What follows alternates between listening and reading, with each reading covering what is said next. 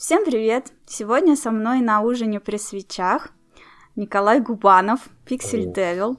Как Всем тебя, привет. кстати, лучше называть? Пиксель Э. Девил, Коля. Ну, Коля, Пиксель. наверное, меня лучше называть.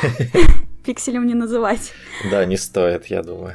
Ага, хорошо. Расскажи, пожалуйста, в двух словах о себе, потому что я когда радостно заявила в Твиттере о том, что ко мне придет Пиксель Девил, несколько человек мне написали, а кто это? И это было так странно. Мне казалось, что тебя знают все люди, которые хоть тем или иным образом увлекаются играми. Я на самом деле уже привык к этому. Как бы было время, когда меня действительно э, знали все, вот так можно сказать. Но Потом они выросли и бросили играть в игры. в целом, ну, в какой-то степени это правда, потому что э, какой-то э, бум на контент про ретро-игры, он был, но он прошел. И сейчас в этом комьюнити, вот как, я не знаю, как в GBX 10 лет назад остались Мгм. только, ну, в основном те, кто действительно этим интересуется, они как-то вот случайно заходят на канал. А, я занимаюсь э, роликами о ретро-играх, занимаюсь этим уже давно. А сейчас стараюсь делать что-то серьезное, как-то развивать наше комьюнити параллельно, и во всяких выставках участвую, и а, думаю, чего бы еще можно было классного сделать в будущем. В общем, у меня два канала. А, Один называется Russian Geek, и там выходят а, ролики сложные, подготовленные, со сценарием, со сложным монтажом. Ну, в общем, стараюсь делать прям вот топовый контент там. Ну, а в свободное время еще записываю ролики на свой второй канал Pixel Devil Life, и там, ну, я бы назвал это видеоблогом обычным. Но он тоже о ретро-играх, соответственно. И стримы ты еще же делаешь. Туда же. Стримы делаю, да, но и вообще не расцениваю это как какую-то прям важную свою деятельность. Я на стримы прихожу уставший обычно после э, долгого рабочего дня. Просто поиграть и поболтать э, с теми, кто не ждет от меня там какого-то шоу и чего-то необычного. Поболтать с единомышленниками, так сказать. Ну, на самом деле, у меня был примерно такой же путь, который в итоге у меня, не, ну, в смысле, совсем не такой, как у тебя, естественно, я имею в виду стримы, там, отдых и всякое такое, что в какой-то момент, э, прозанимавшись видеомонтажом 8 лет, э, как работой, каждый день, Мгм. фриланс как бы не подразумевает отпусков и выходных, Это ну вот, да. если у тебя проблемки с тайм-менеджментом, тем более. Ну вот, и прозанимавшись видеомонтажом 8 лет, я подумала о том, что вот бы было бы классно действительно постримить игры, это ж не нужно ничего монтировать, не нужно там заморачиваться, то есть ты один раз настроил свет, один Да. раз там поставил все как-то, и все, и дальше ты садишься, врубаешь это дело, и все. Несколько лет я стримила, ну, с э, переменным успехом, даже целый год отработала в Nintendo стримером, Э, Мгм. ну вот, и в итоге потом, э, так как я уже говорила об этом в предыдущих своих подкастах, что в чем разница между девушкой и мужчиной стримером, да? Девушке нужно очень сильно много потратить время на макияж, прическу, всякую такую шляпу. Вот, как да, правило. у меня жена стримит, я знаю. Ну вот, и тут в какой-то момент я подумала, хм, а что если писать подкасты? Тут меня никто не будет видеть. То есть, видишь, как бы такая эволюция. Ну, как бы стримлю я тоже, но тут тоже я нашла лайфхак. Я теперь стримлю до работы, потому что на работу я в любом случае крашусь. Вот. И тут я встаю в 5.30, привожу себя в порядок, сажусь, стримлю, как дебил в 7 утра, а потом иду на работу, вся такая красивая. Ух, для меня это звучит как безумие просто какое-то. Ты вот сегодня видела, во сколько я завтракаю. Ну тогда, не, ну такой период у меня тоже был, когда я фрилансила, я частенько ложилась спать в 10 утра. Особенно летом, когда в Питере белые ночи, тебе там вообще пофиг. Солнце светит практически круглые сутки. У тебя день и Ясненько. ночью, день и днем день, да. Сколько у тебя примерно времени уходит на подготовку одного вот этого настоящего качественного ролика на твой канал? Почти на полмиллиона подписчиков. Ну, где-то... На самом деле ролики очень разные, они очень разные по продолжительности, они бывают и 15 минут, и 40, и разной сложности, как бы обзор э, какой-то даже не обзор, а история какой-то консоли. Это не то же самое, что обзор игры.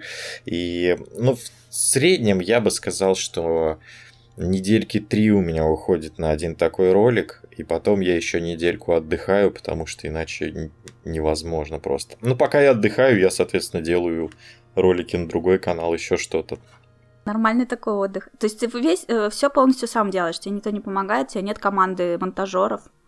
Да, я, я бы очень хотел, чтобы мне кто-то помогал, но я вот очень много долгими годами думал о том, что я могу отдать другому человеку, и понял, что ничего, потому что... Свою любовь. Я... Это легко. Вот. А, потому что, когда я пишу сценарий, а, ну, то есть, был у меня какой-то прогресс, когда я становился лучше и понимал, как сделать ролик действительно интересным. И сейчас, когда я пишу сценарий, я уже пишу его а, с мыслями о том, как это будет выглядеть. То есть я продумываю все, что будет происходить на экране. То есть если мне надо там показать какое-то видео, какую-то старую рекламную вставку или что-то еще, грубо говоря, такое, а, и им надо показать ее подольше, то я вот специально напишу побольше текста угу. в этом месте где-то, может быть, надо динамики добавить, чтобы зрителю было там смешно, то я, опять же, напишу это соответствующим образом. И невозможно отдать человеку, чтобы он это смонтировал так, как я это видел, и все посыпется просто. Но ты будешь дольше ему объяснять, что ты имел в виду, да, проще Да, да, ну, может быть, столько же времени, сколько я бы на монтаж ага. потратил. вот. И, ну, описать это вообще за это слишком дорого, наверное, будет стоить, если найти таких людей, которые смогут могут ну, а, да. также разобраться. Я просто помню, что как-то я зашла один раз на твой стрим, и кто-то там писал, что типа нужно больше роликов, вот ты делала такие прям, как они называются, insert the coin или что, да, какие-то вот прям истории про то, как развивалась какая-то компания или какая-то консоль, какие-то ты там секреты находил. То есть, мне кажется, это вообще полугодовой труд или больше даже во все это поиграть, во всем этом разобраться. И там какой-то чувак такой, что так мало этих роликов, делай больше. И я тогда прям так прониклась вот этим вот, всей твоей болью.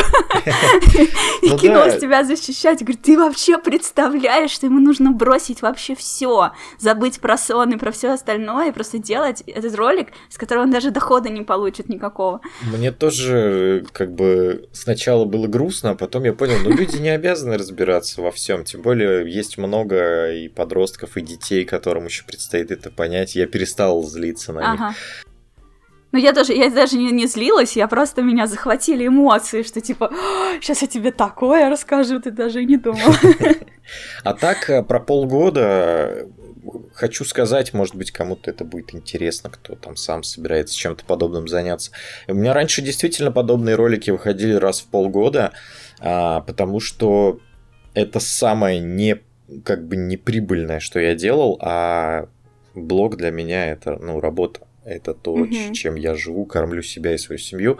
И я выпускал такие ролики раз в полгода, потому что мне нужно было каждый месяц сделать минимум там по 8 а, каких-то роликов, которые наберут много просмотров. Тогда у меня были программы и про Лего, и про комиксы, и про прочее на канале. И за счет этого я существовал, а для души как бы больше делал про ретро-игры. И вот спасло меня то, что появился Patreon, и как бы люди в России стали готовы помогать творчеству, которое они хотят видеть.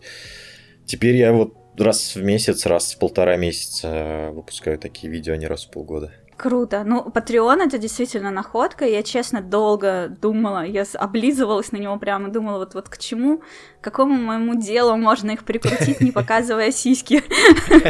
Что бы такое сделать, чтобы мне вот можно было сказать, а еще у меня есть Patreon. Разные были мысли, но под все это прям вот не подходило совсем. Хочется обратиться, на самом деле, к слушателям, к зрителям, я всегда это говорю. А, не бойтесь поддерживать людей, никто не хочет вас а, обокрасть э, на, на деньги, то есть банально поддерживая несколько человек по одному доллару в месяц, вы формируете комьюнити, благодаря которому контент в интернете свободный, без всяких там продюсеров и прочего, что мы видим на телеке, и это как бы настоящее творчество, а не какая-то какой-то маркетинг и прочее.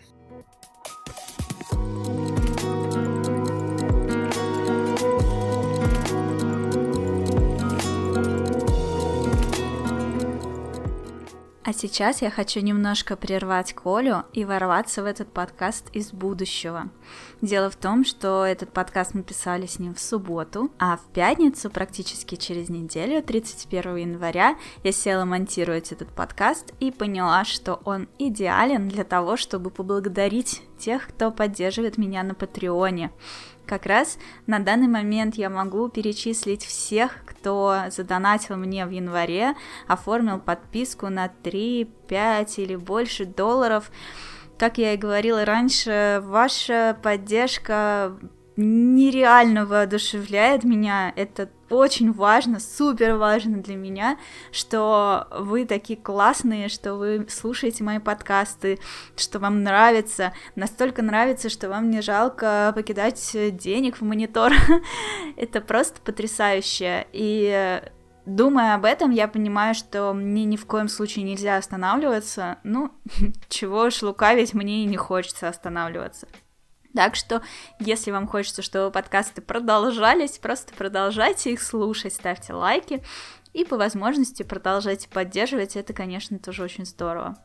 А, кроме того, так как вы уже слушаете этот подкаст в феврале, загляните в мой Patreon снова и там вы обнаружите новый, новый гол, э, по достижении которого я разыграю между всеми э, патронами Nintendo Switch Lite. Все подробности там написаны, так что участвуйте, зовите друзей. вот, э, как только мы достигнем этого гола, то между всеми честным рандомом в интернете с э, видео подтверждением этого процесса я разыграю Switch Lite, и если вам такая движуха понравится, то это можно будет делать регулярно. Итак, я уже не первый раз а, благодарю этого человека, но мне не жалко.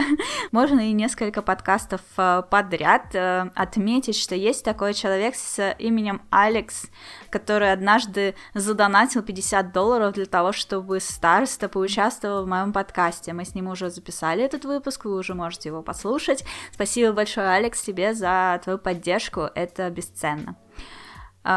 Также я хочу сказать спасибо большое Виталию, Артему Шевченко, Маджикарп Маджикарпович, Юрию Машукову, надеюсь, я правильно делаю ударение, Дмитрию Скрыльникову, Дмитрию Бачила, Данилу Бриллиантову, Александру Бодрову. Это люди, которые задонатили по 5 долларов в мой Patreon. Эм, спасибо вам большое, ребята, за вашу подписку.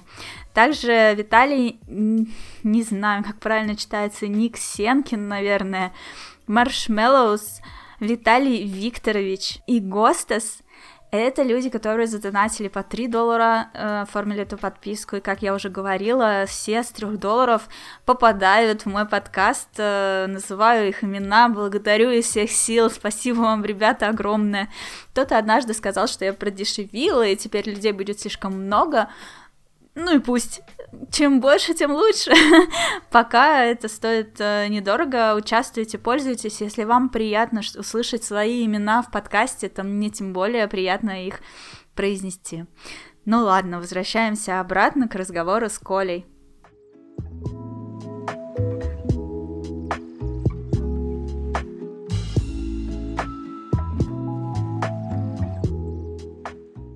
У меня, кстати, одно из самых приятных открытий после Патреона было а, это то, что вот как раз-таки те, кто подписаны на мой Patreon, мы общаемся в чате, в Телеграме, именно вот им вообще плевать на количество рекламы у меня в видео, они говорят, вставляй куда хочешь, да, мы только за то, чтобы у тебя была реклама. Да, я тоже так отношусь к этому. Мне вот, ну не знаю, вот я смотрю там условно ролики Артемия Лебедева. Вот мне нравятся его видосы на Ютубе, вообще больше никого практически на Ютубе не смотрю. У тебя, Артемия Лебедева, и время от времени Логвинов ко мне залетает в feed, иногда я его Вот эта компания. Классная, да? Люблю вас. Ну вот. И, в общем, э, и он тоже, у него там есть эти всякие рекламные вставки, и он не скрывает того, что вот э, я это все вообще ради рекламы делаю. Но параллельно с тем, что он говорит и как он говорит, мне на эту рекламу вообще плевать. Ну, подумаешь, там минуточку он что-то наговорил, и я только порадуюсь за него, что он там еще бабла заработает. Говорит, что реклама и блоги ему приносят больше, чем студия Лебедева вообще. У тебя есть Switch? Это стандартный да. вопрос. Да, конечно. То есть у нас действительно ужин при свечах в час дня в субботу. Ну, можно сказать, наверное, и так. Ага, а какой он у тебя? У меня... Lite же, да?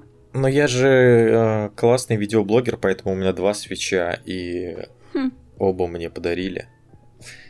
Так вышло. Lite и обычный, да? Да, Lite и обычный. Ну да, с компанией Nintendo мы общаемся все еще, все в порядке. Не, на самом деле, э, я бы и так купил оба свеча, я вот честно скажу, без каких-либо, без какой-либо фигни, потому что э, суть того, когда тебе выдают Switch на обзор, в том, чтобы сделать этот обзор в первые дни, когда только появилась приставка в продаже. Mm-hmm. И таким образом ты собираешь аудиторию и лояльность, и вовремя все делаешь. А через неделю этот обзор уже не будет нужен никому. А какой тебе больше нравится, вот лайт или не лайт? Мне больше нравится лайт. Он очень приятный на ощупь какой-то. Прям пластик у него прекрасный. Лучше, чем у оригинального? Мне кажется, да. Ничего себе. Даже я не знаю, как объяснить. Ну, это такой он какой-то бархатистый такой, прям, ну, его прям ага. держишь Soft в руках. И классно. Я не знаю таких терминов, но возможно.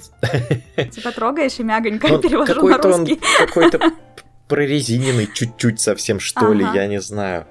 А какого Прият... цвета? А, вот этот вот цвет, э, имя которого я, название которого я никогда не запомню. Ну, в общем, зеленовато-синеватый вот этот.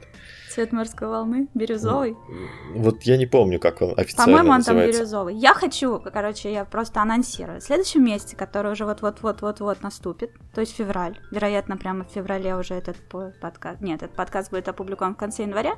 Короче, в феврале в моем Патреоне появится возможность выиграть Switch. И вот. уже второй человек подряд в моем подкасте говорит о том, что Switch Lite, Lite это просто лучше, что он держал в руках. И поэтому я буду разыгрывать Switch Lite, и цвет победитель выберет сам. Вот будет также мне объяснять, не то голубенький, не то зелененький. Как пойму, то и закажу. Вот. Такая вот история. Так что да, следите за Патреоном, и чтобы уже закрыть эту историю с Патреоном, опять же, тут недавно просто хочу открыть глаза тем, кто не в курсе. Не из меркантильных соображений, исключительно из добрых побуждений. Э, один человек сказал, я хочу тебе зада... хотел задонатить тебе на Патреоне, но мне не понравилось, что там слишком маленькие суммы. Вот. Это тебе сказали? Да, он мне сказал, я хотел вот, типа, вот мне, меня uh-huh. интересует вот этот вот твой тир, где ты упомянешь мое имя в подкасте. Но там всего 3 доллара. Ага. Типа, ну, что я буду 3 доллара донатить? Это мало, поэтому вот, пожалуйста, я тебе прямо на карту отправила 750 рублей. я такая, спасибо огромное, конечно, но обратите внимание, ребят, что когда вы донатите кому-то на Патреоне, если вам очень сильно хочется, вы можете вписать свою сумму. Там прям так и написано 3 доллара или больше. И снизу кнопочка Edit. Вот, да. поэтому вы, пожалуйста, не стесняйтесь, пользуйтесь этой функцией, и все будет хорошо. Потому что у меня там есть, например, 50-долларовый тир, чтобы быть гостем моего подкаста, ты мне теперь должен 50 долларов. Вот. И, ну, а некоторые, типа, я хочу тебе задонать 50 долларов, но я не хочу участвовать в подкасте в твоем. Ну, ради бога, выбираешь однодолларовый тир, вписываешь туда 50 долларов, и все счастливы. Только учти, пожалуйста, что это подписка ежемесячная, а не одноразовый платеж, и все, и следи за этим. Насколько я знаю, там есть еще где-то галочка не получать э, плюшки от владельца страницы, то есть а, донатить да, и такое не... тоже есть. У меня как-то там все на английском были сложно. инциденты даже, что люди случайно ее нажимали, а потом такие, а где мои плюшки? Ничего себе, Ничего себе. вот это да. Мне, кстати, вот э, честно, мои отношения, я посмотрела, что очень классно, когда вот э, творцы патреоновские делают тиры с какими-то физическими подарками. Ну, типа там, вот у тебя есть футболку, да, можно uh-huh. получить. Да. А, Трамдрей сделал себе аккаунт, он художник, он рисует всякие штуки, и он говорит, что типа будет присылать там всякие открытки, всякие такие штуки, сделанные своими руками.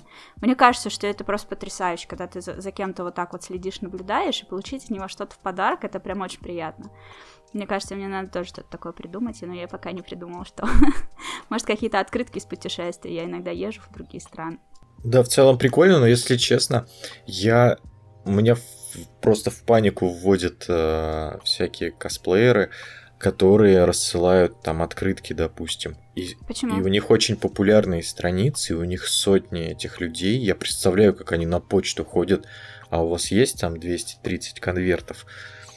Или как это происходит вообще? Ну, наверное, как-то так и происходит. Кошмар. Можно поспрашивать их. Мне нужно пригласить в гости какого-нибудь косплеера, чтобы он или она рассказали. Да, пригласи, я послушаю. Да, заметано, хорошо. Возвращаясь к теме игр. А, как у тебя вообще началось, э, что ты вот взял и начал играть?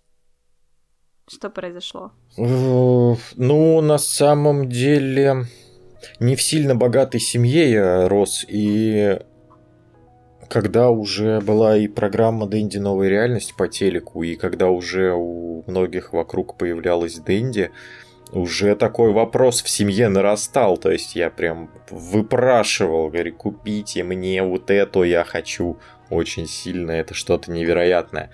И вот когда в первом классе подарили а, нам с сестрой Дэнди, вот с тех пор и началось. То есть выпросил?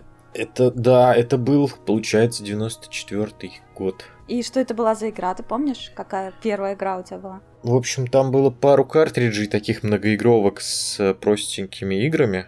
И в первый вечер мы поиграли в две игры. Это был Duck Hunt а, с пистолетом, соответственно, и Battle City с танками. Я не Battle помню, City. какая из них была первой, но я помню, что эти танки мне просто снились всю эту ночь.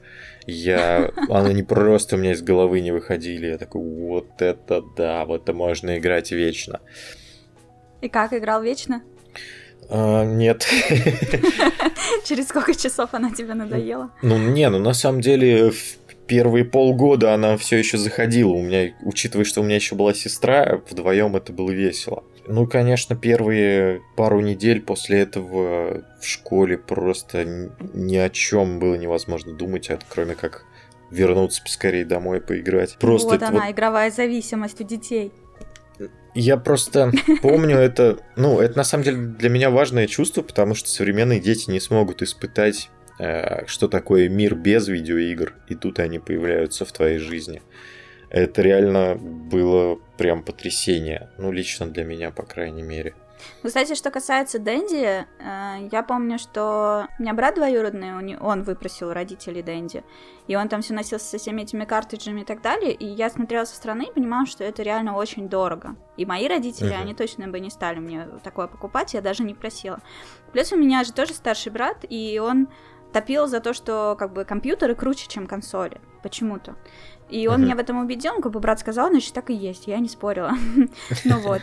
Но однажды, это я училась, по-моему, во втором классе, я не помню. Второй или третий, наверное, второй. И, то есть, это получается где-то 93-й, наверное, год, 94-й тоже. Ну вот, и коллега моего папы приехал утром за моим папой, чтобы поехать вместе на работу, и привез нам Дэнди. Вот, uh-huh. причем она была не такая квадратная и серенькая, как у большинства, а какая-то кругленькая и черненькая. Вот, у меня была квадратненькая и черненькая. да, черненькая. Ну вот, она была круглая, как лепешка. И он ее привез, типа, хотите? Может, там, типа, дети захотят поиграть. И я это увидела, а я собиралась в школу во второй, э, во вторую смену училась. Типа, мне нужно было к 12 в школу. И я ее увидела и такая, типа, пап, можно, типа, я не пойду сегодня в школу? И мне тогда вообще сказали, что, типа, ну, один день прогуливать как-то странно, давай, типа, ты заболела и неделю не будешь ходить в школу. И я такая, хм, так можно было. И все, и мы, короче, с братом всю эту неделю, ну, он работал, с папой там как-то он ему помогал. Поэтому в выходные или там вечером мы с ним вообще просто, мы залипали, мы играли в Чип и Дейла, и в какого-то Робокопа. Пытались их пройти, Дейла в итоге прошли, а Робокоп им какой-то казался бесконечным вообще, мы его так и не прошли до конца. Но залипали тоже просто знатно, не могли оторваться, но в итоге потом через неделю отдали эту консоль, и, ну, в смысле, Дэнди, и mm-hmm. я вообще такая, типа, ну, окей, ладно, у меня ZX Spectrum есть, типа, тоже норм. То есть, как-то вот мне казалось, что все эти консоли, это просто недосягаемая история, вот как ты говоришь, что типа, не очень богатая семья и сложно, мне казалось, что это еще сложнее и невозможно. И на самом деле очень, я помню, выбивало из колеи то, что тебе покупают Дэнди, а в это же время по телеку как раз-таки в той самой программе Дэнди Новая реальность показывают уже более крутые приставки, которые стоят там, я не знаю, как полторы зарплаты родителей. И ты такой, почему вообще это существует? Почему это столько стоит? А ты говорил себе когда-нибудь, вот вырасту и куплю себе все игры и буду играть в них вообще, никто меня не остановит? Не помню, если честно, такого. Но хотелось начать зарабатывать как можно раньше, поэтому и бутылки сдавали, а, и у меня мама работала в военном общежитии, и я там мусор выносил, она мне за это деньги давала. То есть там обычно солдаты это делали, военные, она им давала Мгм. деньги, а я в какой-то момент я сказала, давай я буду выносить мусор, и ты будешь давать мне деньги вместо солдат. Я на них покупал картриджи. Да, я тоже мечтала, чтобы у меня был какой была какая-то возможность зарабатывать деньги, но вот да, у меня все ограничивалось бутылками, и в итоге я стала очень сильной физически. Потому что я носила сразу много. Блин, на бутылках можно было нормально поднять денег, если на улицах их еще подбирать. Да, мне казалось, кажется, что меня опережали всякие бомжи бездомные. У нас еще в районе было очень много цыган. Мне кажется, все бутылки были их. А у меня был еще лайфхак. У меня бабушка была дворником. И ты бабушка, вообще читер. И бабушка мало того, что вставала в 7 утра, раньше там всех, может, в 6, и она еще и чаще всего меня с собой забирала, чтобы я дома один не оставался, ну, еще до там какого-то взрослого возраста, когда ребенка можно дома оставить. И мне делать было нечего, я там бегал по всем районам, собирал все. Хорошо, с играми понятно. А как э, вообще ты попал в интернет? Э, Что тебя подтолкнуло сделать свое первое видео? Как ты стал блогером? Какая-то есть осознанная история Ох. пути? Я на самом деле давно, ну, гораздо раньше, чем стал блогером, увлекся монтажом видео, мне показалось это просто интересным. И я чего только не делал на самом деле. Я и монтировал ролики про то, как я в Counter-Strike играю. И это было во времена, когда невозможно было а, дома сделать видеозахват, потому что ни один компьютер этого не тянул. Ну да, это же тяжело. И Для там него. записывалась демка в Counter-Strike, которую можно было потом проиграть.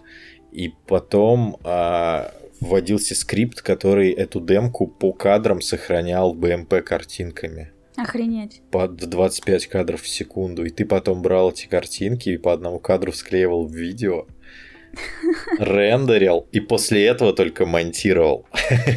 А Это было что-то вроде старого Sony Vegas, где можно было задать параметр, что новое изображение на дорожке будет занимать э, один кадр. И ты просто перетаскиваешь из папки их там 10 тысяч штук. Да. И сидишь час, ждешь, как они импортируются. Потом знает рендеришь. толк в возвращениях. Что Да. я могу сказать? Да. Вот, я делал еще там эти, как они, мисс Хёрды, не знаю, я кидал Это в? Твиттер, видел ты им или нет. А, это А, как- да-да-да, да, я помню, когда ты типа слышишь... э, Да, берешь песню на английском языке ан- и Ага. слышишь т- в ней русские слова и Да, да, да. вставляешь Я обожала веселые эти ролики, картинки. когда они были мейнстримом. Просто вообще их переслушала по несколько раз. И потом оказалось, что один из моих самых любимых роликов сделал ты, и это просто взорвало мне мозг. Как вообще это возможно?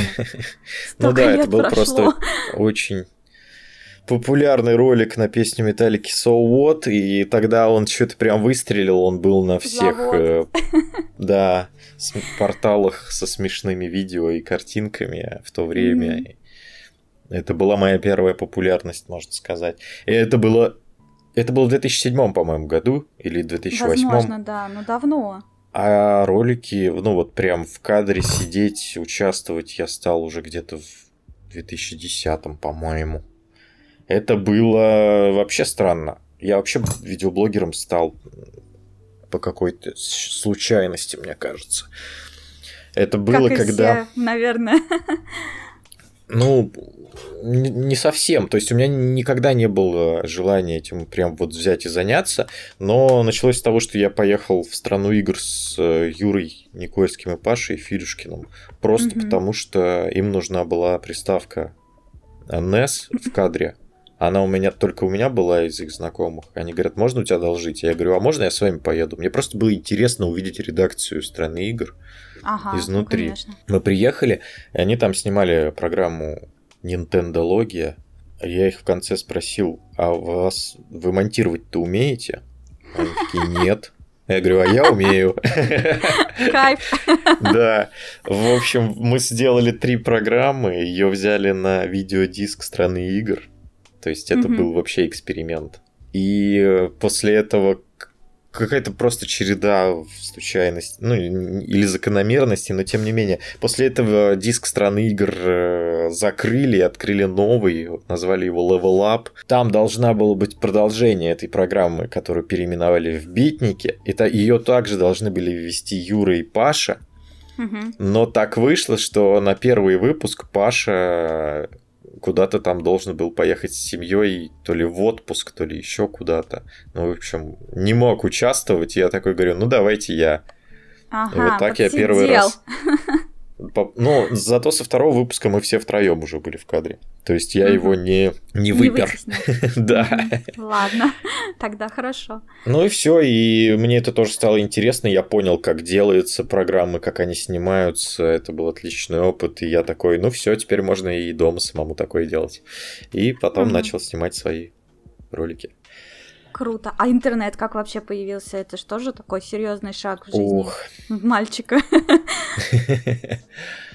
Интернет появился. Но ну, у меня у тебя, я так понял, все-таки брат, там, родители как-то с компьютерами общались. У меня такого не было. Ну, брат, да, ну просто у меня папа профессиональный фотограф, и он воспитывал моего брата как э, ассистента, а позже брат еще увлекся тоже видеосъемкой, и они вместе как бы ходили как, э, ну, на работу, как фотограф и видеооператор. Соответственно, угу. раз мой брат э, занимался видео, ему нужен был мощный компьютер. И для работы его купили. Сначала он стоял у нас дома, Потом его увезли в офис, то есть у меня был небольшой период, когда я познакомилась с компьютером дома, это был 95-й год. Несколько месяцев вот он у нас дома потусил, мне показали, что компьютер это классно, на нем есть классные игры и все такое, а потом вывезли в офис. Mm-hmm. У меня это было, страдашки были из-за этого. Ну вот, иногда я ездила на работу к папе, к брату, посидеть за компьютером, поиграть там во второй Warcraft. Вот, позже познакомилась там же со StarCraft ом. Через некоторое время появился второй компьютер, и эти оба компьютера забирали домой на какие-то, типа, там, новогодние выходные или еще что-то, чтобы, ну, мало ли, там, в офис кто-нибудь заберется, ограбит, да, компьютер это очень дорого, нужно домой забрать. И вот он у нас дома стоял, причем мы так завешивали шторы плотно, ок окна, чтобы мы жили на первом этаже, чтобы, не дай бог, никто через окно не увидел, что у нас дома два компьютера есть. Ну вот, что это было очень дорого. Ну, соответственно, как бы, как только интернет стал доступен, у меня брат так всегда держал руку на пульсе современных технологий, соответственно, где-то в 97-м году, по-моему, у нас появился интернет уже прям дома, мы им пользовались. Но так, типа там, покупали карточки там на 3 часа, на 5 часов. Ясненько. ну, вот. ну вот, да, и вот поэтому тебе было попроще. У меня эта семья, она в прямом смысле деревенская. Она, у меня родители в деревне родились, и каким-то mm-hmm. чудом попали э, в Подмосковье уже будучи взрослыми людьми.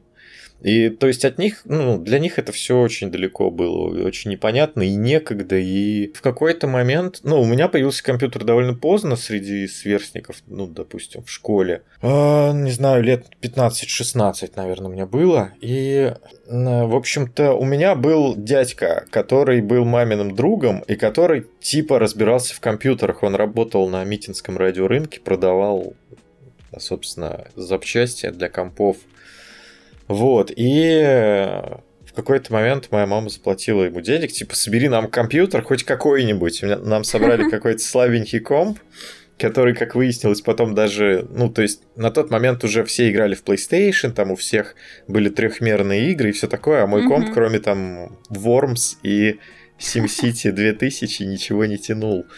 Я ну, очень расстроился. И, собственно, вскоре, буквально после того, как появился у меня комп, у меня и интернет появился насколько я помню. Ну, может быть, год-два прошло. Вот, и этот же дядька пришел э, с карточкой э, какой-то там компании на 5 единиц, завел мне имейл, объяснил, как пользоваться модемом и ушел. Я ничего не понял, но я запомнил все. Но mm-hmm. чё, зачем и как, я вот сидел и буквально один сам познавал, что такое интернет, для чего он нужен, как им пользоваться. Но это, конечно, было время невероятных открытий. Это какой год получается? Так, ну если, допустим, мне было лет 15, это получается где-то 2002. Mm-hmm. Ну да, там уже было что посмотреть. В 97 году это вообще было просто пустошь и безысходность, там ничего не было. Я помню, как я в один из э, первых не знаю, месяцев или недель пользования интернетом а, узнал про эмуляторы, и я такой, что я могу поиграть во все игры для Дэнди и Сеги Mega Drive, которые я хотел поиграть, но так и не нашел в продаже. И я сидел всю ночь, качал ромы, потому ага. что ночью было дешевле. Не спал, Э, чтобы родители еще не спалили. И я не прочитал на сайте, как этим пользоваться. И я скачал Блин. только игры, но не скачал эмуляторы. Ага. И я не смог ничего запустить, расстроился, все это удалил. Да ладно. Да. А потом прочитал, что нужно еще эмуляторы было скачать, а я уже все удалил, и у меня карточка кончилась, и я такой, за что вы так со мной? Почему этот мир так жесток? Как сложно во всем разбираться. Какой ужас. Слушай, с этими ромами вообще смешно было. У меня, когда появился Game Boy Advance, тоже мне его... Э, я купила Game Boy Advance, и мне подсказал друг моего брата, что можно купить вот этот флеш-картридж, на который можно записывать все ромы. И он приехал, привез мне там на два, по-моему, DVD-диска, записал всю библиотеку всех игр Game Boy Advance и типа вот на. И я, короче, сижу с этим с этим картриджем, с этим ГБА, с этой огромнейшей библиотекой игр, которая пронумерована от первой uh-huh. до там какой-то, вот. И я, честно говоря, я просто я так и не смогла ни во что нормально поиграть. Было только две игры, в которые я по-настоящему сильно залипла и прошла их полностью, но это было уже спустя какое-то время.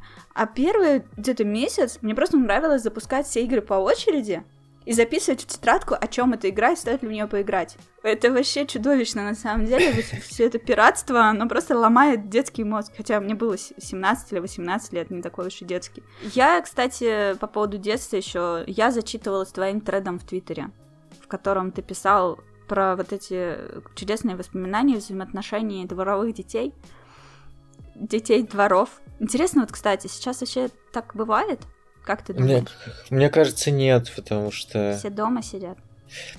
Во-первых, все дома сидят, во-вторых, мир стал, я все-таки считаю, лучше и добрее, потому что, несмотря на то, что мой тред этот в Твиттере был написан э, с Весело. юмором, да. да, с юмором, на самом деле более жестокого времени в моей жизни не было никогда. Согласна, да. Это, ну, это просто выживать практически приходилось, а не гулять на улице. Каждый день что-то происходило, кого-то могли побить, что-то могли у тебя украсть. Э, вообще какой-то ужас. Я думаю, сейчас такого нет. Кто-то постоянно пытается тебя научить курить. Что происходит, блин, просто. И что, научили? Нет, я отказывался. Серьезно? А во сколько да. лет ты начал курить? Да я не начал курить, я выпить на- начинал, но ага. я бросил. Это было Ясно. в 27, наверное. А, ну уже взрослый. Я-то закурила в 12 лет. Тоже спасибо большое дворам. Это было единственное лето, когда меня родители не увезли на дачу, потому что нам нужно было остаться в городе на все лето. Ну вот, и я, конечно же, сразу же связалась с э, дурной компанией, которая была старше меня. Вот, они были все такие плохие, такие классные. Mm-hmm. ну вот, естественно, все курили, и я закурила вместе с ними. Ну, в целом, я ни о чем не жалею, но да, действительно было такое влияние извне. И сейчас, когда меня спрашивают, а зачем? Вот, ну, типа, чтобы что ты курила? Да, блин, неужели я в 12 лет сильно отдавала себе в этом отчет? Чтобы ну, да. что, все курят, и я курю, а что нет-то? У меня просто отец очень много курил, и он курил э, дома долгое время, но тогда, тогда почему-то было принято так. Это сейчас все. А у меня сейчас тоже родители дома курят, так, вот. так и курят, короче, ну типа да, это обычно. И дело. мне этого хватало, и я не хотел это пробовать, поэтому я так, я попробовал первую сигарету где-то в 18 лет, но вот она, собственно, так вот одной и осталась. Угу. Ну, ну конечно, хорошо. после этого были случаи, но я имею в виду, что я не начал курить 18. Мне просто интересно, знаешь, если почитать вот эти твои комментарии в Ютубе там или в том же самом стриме или еще где-то. Еще Валя время от времени публикует в Твиттере какие-то перлы, я вообще с них ухахатываюсь, и очень жалко, что их мало. Я уверена, что их существует в природе гораздо больше, чем она постит. Ну вот, и просто если перенести вот всю вот эту вот историю в жизнь, как вообще это могло бы быть? вот. Типа, нас в детстве хватали там, типа, ага, ходишь в футболке такой-то группы, ну-ка, типа, расскажи там всю биографию с датами, что ты знаешь об этой группе. Не знаешь ничего, снимай футболку, ты не имеешь права ее носить. Ну вот, ты отмазывался тем, что ты был меломан, я гордо ходила в футболке Sex Pistols и знала про них все, но не решалась надеть футболку Нирваны, например, по той же самой причине. А сейчас что бы это было? Сколько у тебя платин в PSN? На самом деле все еще от района зависело и от отношений. Я не знаю, в один день тебе могли вот такой вот допрос устроить, и потом ты отмазывался тем, что ты меломан, а в другой день тебе могли порвать эту футболку, угу. выбросить ее, и ты со слезами шел домой, и как-то еще родителям надо объяснять, что произошло, и это ну, был да. кошмар. Сейчас я не знаю, у меня пятеро уже племянников. Мне кажется, ничего особо такого. Ну, они, конечно, там пацаны дерутся, но у них нет каких-то особых таких вот причин, к которым они друг к другу придираются. Это... То есть у них нет ненависти, я бы сказал, друг к другу. Они просто играют. Ну, мне кажется, у них тоже есть всякое соревнование по поводу гаджетов, игрушек и прочей всякой штуки. Что, типа, там собирают какие-то коллекции чего-то и меряются ими. Ну, в плане гаджетов, да, сейчас каждый ребенок хочет iPhone, на самом деле, и это просто невозможно терпеть. Моя племянница ценит андроиды. Мы с братом сделали свое грязное дело. Объяснили ей, что андроиды топчик. Вот, и она искренне не понимает, за что можно любить айфоны. Вот, ей 10 Но с другой лет. стороны, я это понимаю, сам таким же был. У меня один э, из племянников э, каждый день рисовал iPhone на бумаге, потому что он так сильно его хочет. Господи. Ну, я могу вспомнить это чувство, когда тебе, тебе что-то вот в детстве хочется, и, и тебе не объяснить, что оно тебе не очень-то и нужно. Ну, главное, чтобы получив это, ты тоже так же радовался, а не типа, ну, ну окей, да. бросил на полку, и ладно.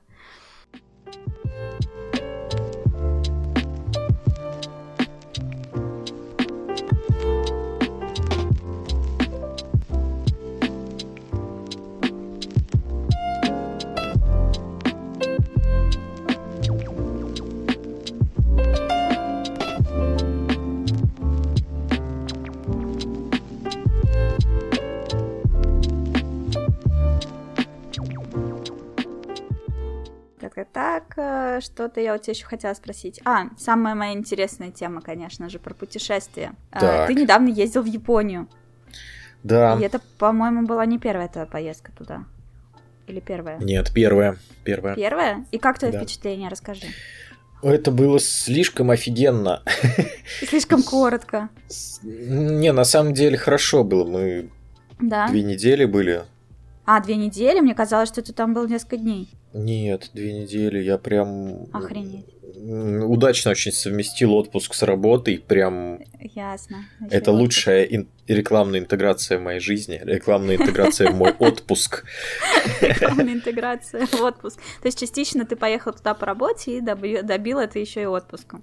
Ну, да, это, ну, это какая-то невероятная история о том, как я просто хотел съездить в отпуск в Японию, но тут э, подвернулось предложение интересное. Мы обсудили с одной очень хорошей компанией. Они такие, да, давайте. В результате получилось отпуск сделать и больше, и насыщенней, ага. и как бы отбить немножко денежек. Ну, расскажи вкратце вот о своих впечатлениях. Понимаешь, что про Японию вкратце рассказывать сложно, и наверняка у тебя есть э, развернутое какое-нибудь видео, да, на канале. Ну, у меня в основном было... про игры, про игры все-таки, поэтому про игры. Ну вот, поболтать значит, про путешествия. контент. Ох, на самом деле, я считаю, что в каждую страну, которая тебе понравилась, надо ехать как минимум два раза, потому что первый раз ты не знаешь, что от нее ждать, и все угу. получается скомкано. Как бы клево да. не было, и, собственно, так оно и было.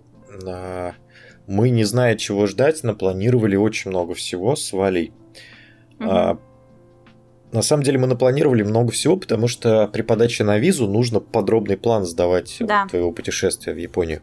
Зато виза бесплатная. Мы поэтому вписали по три э, места, которых мы хотим посетить за день на каждый день вообще на две недели. А, во-первых, джетлаг, во-вторых, ноги отваливались, и мы так в-третьих, во многих местах хотелось остаться на подольше, и, там, допустим, приходишь на какой-нибудь там рынок с едой, и там хочется целый день провести. Понимаю. Поэтому во многие места мы не успели, но я не знаю, каждый день практически был наполнен чем-то необычным, чем-то из просто с другой планеты, чем-то, чего мы никогда не видели, не пробовали, не испытывали. Это было очень клево. Мы были в трех городах. Мгм. Это Осака, Киото и Токио. Какой больше понравился? На самом деле Осака больше всего, всего понравилось, самый первый город, куда мы приехали, потому что... Потому что Киото, он очень, я бы сказал, туристический, туда все едут храмы смотреть, и там, ну, это вот... Не люблю я туристические города, там, где больше туристов, чем японцев в людных местах. Мгм. Ну и с- со всем соответствующим там и и орущие дети, и, и кто-то пьяный. Ну, в любой стране такое бывает. Ну. А в Токио это мегаполис, и он просто очень напоминает Москву мне. Да. А, ну, в какой-то степени, конечно. Ну, окей, может быть. Вот, а Осака это прям вот прям Япония, где все японцы, ты боишься, что тебя не поймет никто, но от этого только кайф получаешь. А, то есть ты как будто бы вот прям в Японии находишься, а не там, где гоняют все туристы по обычным местам. И там мы заходили в любое кафе, и видно было, что там кушают местные ребята, и там было гораздо вкуснее, чем в двух других городах, и, в общем, со всеми вытекающими штуками. Я не знаю, нам, нам очень понравилось все там. Просто.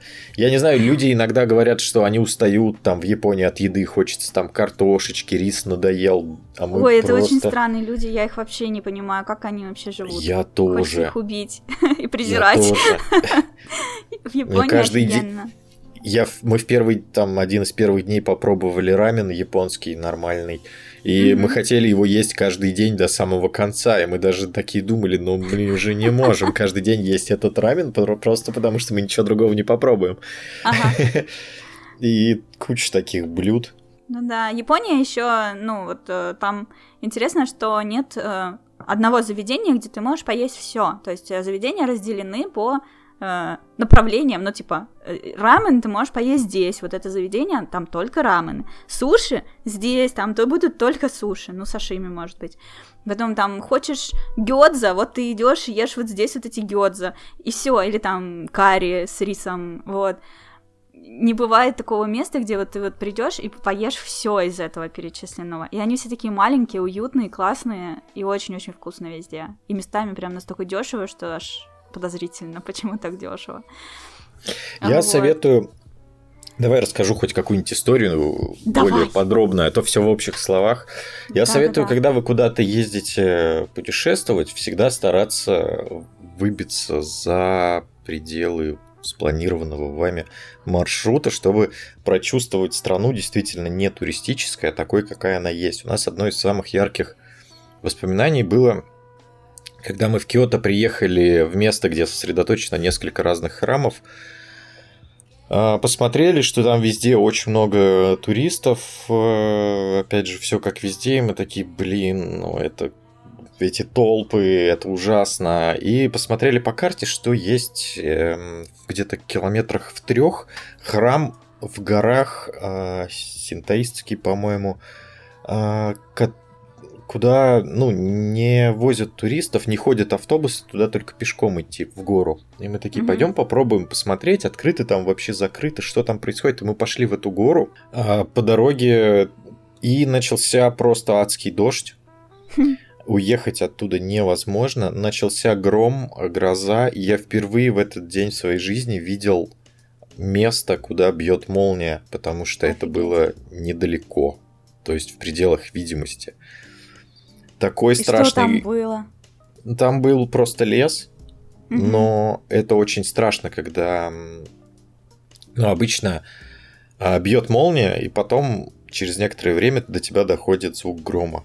Да. Здесь это происходит, во-первых, одновременно, во-вторых, настолько громко, что ну, просто кажется, что планета сошла с орбиты, и Обалдеть. да, и сейчас ты просто умрешь. А след какой-то остался там? Распидорасило что-нибудь? Ну, не было видно, потому что прям был густой-густой такой лес, может ага. быть, там какое-то дерево и упало. Но ничего не горело, по крайней мере, не знаю. Ясно. Блин, вот. это очень страшно. Было очень страшно, действительно. И мы поднялись наверх, размыло всю дорогу, никого не... Ну, как бы вокруг много домов частных таких, но при этом никого нет, уехать оттуда невозможно. Такси в Японии, если ты знаешь, стоит просто бешеных денег. Ну да, как твоя Там... зарплата. Да, и это не преувеличение, как бы угу. кто-то будет слушать, может посмеется, но нет. Э, такси просто... Это очень дорого, да можно за 10 тысяч доехать из одной части города в другую. Я вот. не помню, я смотрела что-то типа из аэропорта Нарита до центра Токио стоило, вот я сейчас боюсь соврать, но что-то в пределах 30 тысяч рублей, может быть больше. Да, да, потому больше. что это еще и за город, это да. Да, ну то есть это ехать типа час на поезде или на такси, вот э, больше 30 тысяч рублей. Я так, м-м, понятно, почему мы едем на поезде. Ну и, в общем, все это закончилось просто прекрасным опытом, потому что мы пришли в храм, где действительно никого нет, там полтора японца. Это был просто офигенный храм тем, что он сохранился в том виде, в котором он, а, ну, то есть он не реставрировался, в отличие от всех туристических храмов. Mm. Именно в этот день мы поняли, что все красивые храмы, они отделаны как бы отреставрированные. А вот если ты хочешь посмотреть настоящую историю, то ты идешь куда-то вот за пределы этой туристической линии, и там там было какое-то огромное кладбище со статуэтками, просто каменными. Ну, в общем, это было, ну, как в кино, я не такое, знаю. Это, да. это было офигительно. Там... Фотки есть? Там нельзя было фотографировать, но я пару штук сделал буквально. Ух ты, злостный нарушитель. Я вот тоже ходила, все подряд фоткала, а потом уже дома разбирая эти фотки, смотрела, что на большинстве моих фоток указано, что типа не фотографировать. И я такая, блин, я даже не видела этих значков. И при том, что это все выглядело как-то, знаешь, мрачно, религиозно, там вот это вот все свечи там стоят, и при этом рядом стоит беседка, а, вся обвешенная детскими игрушками разными. И там, ну, то есть да. от от Годзиллы до покемонов все висит в этом храме, и мы такие, что происходит? То ли это э, на какую-то удачу вешают, то ли, может быть, э, мы подумали, может быть, у кого-то там дети в семье умирают, они вешают. Мы такие, надо обязательно разобраться, загуглить. Ну, в общем, много интересных появляется мыслей, и это было клево. Я просто хотел рассказать, что вот такой опыт, он гораздо более ценный. Да, да, конечно. Я вот точно так же, у меня был вот в Токио один день, когда все ребята, с которыми вместе мы ездили в Японию, они уехали за город вот, на аттракционах кататься. А мне вот эта история с аттракционами была совсем неинтересная, и мне хотелось, ну, блин, мы скоро уезжаем, я хочу просто нагуляться по Токио. Вот у меня не было, кстати, ощущения, что Токио похож на Москву вообще, но было ощущение, что это мой любимый город. Не знаю, почему он меня так сильно покорил, и мне хотелось нагуляться, надышаться, находиться по нему, ну вот. И, в общем, и я просто брала, открывала Google Maps и выбирала себе какой-то пункт назначения и шла туда, просто пешком. Вот, и так целый день ходила, хотя у меня ноги очень сильно болели, я их очень сильно стерла за прошлые прогулки. И вот так хромая, я гуляла там по району, и, в общем, пешком дошла до Кихабары, у меня там была встреча с одним японцем. Вот, тоже было очень прикольно.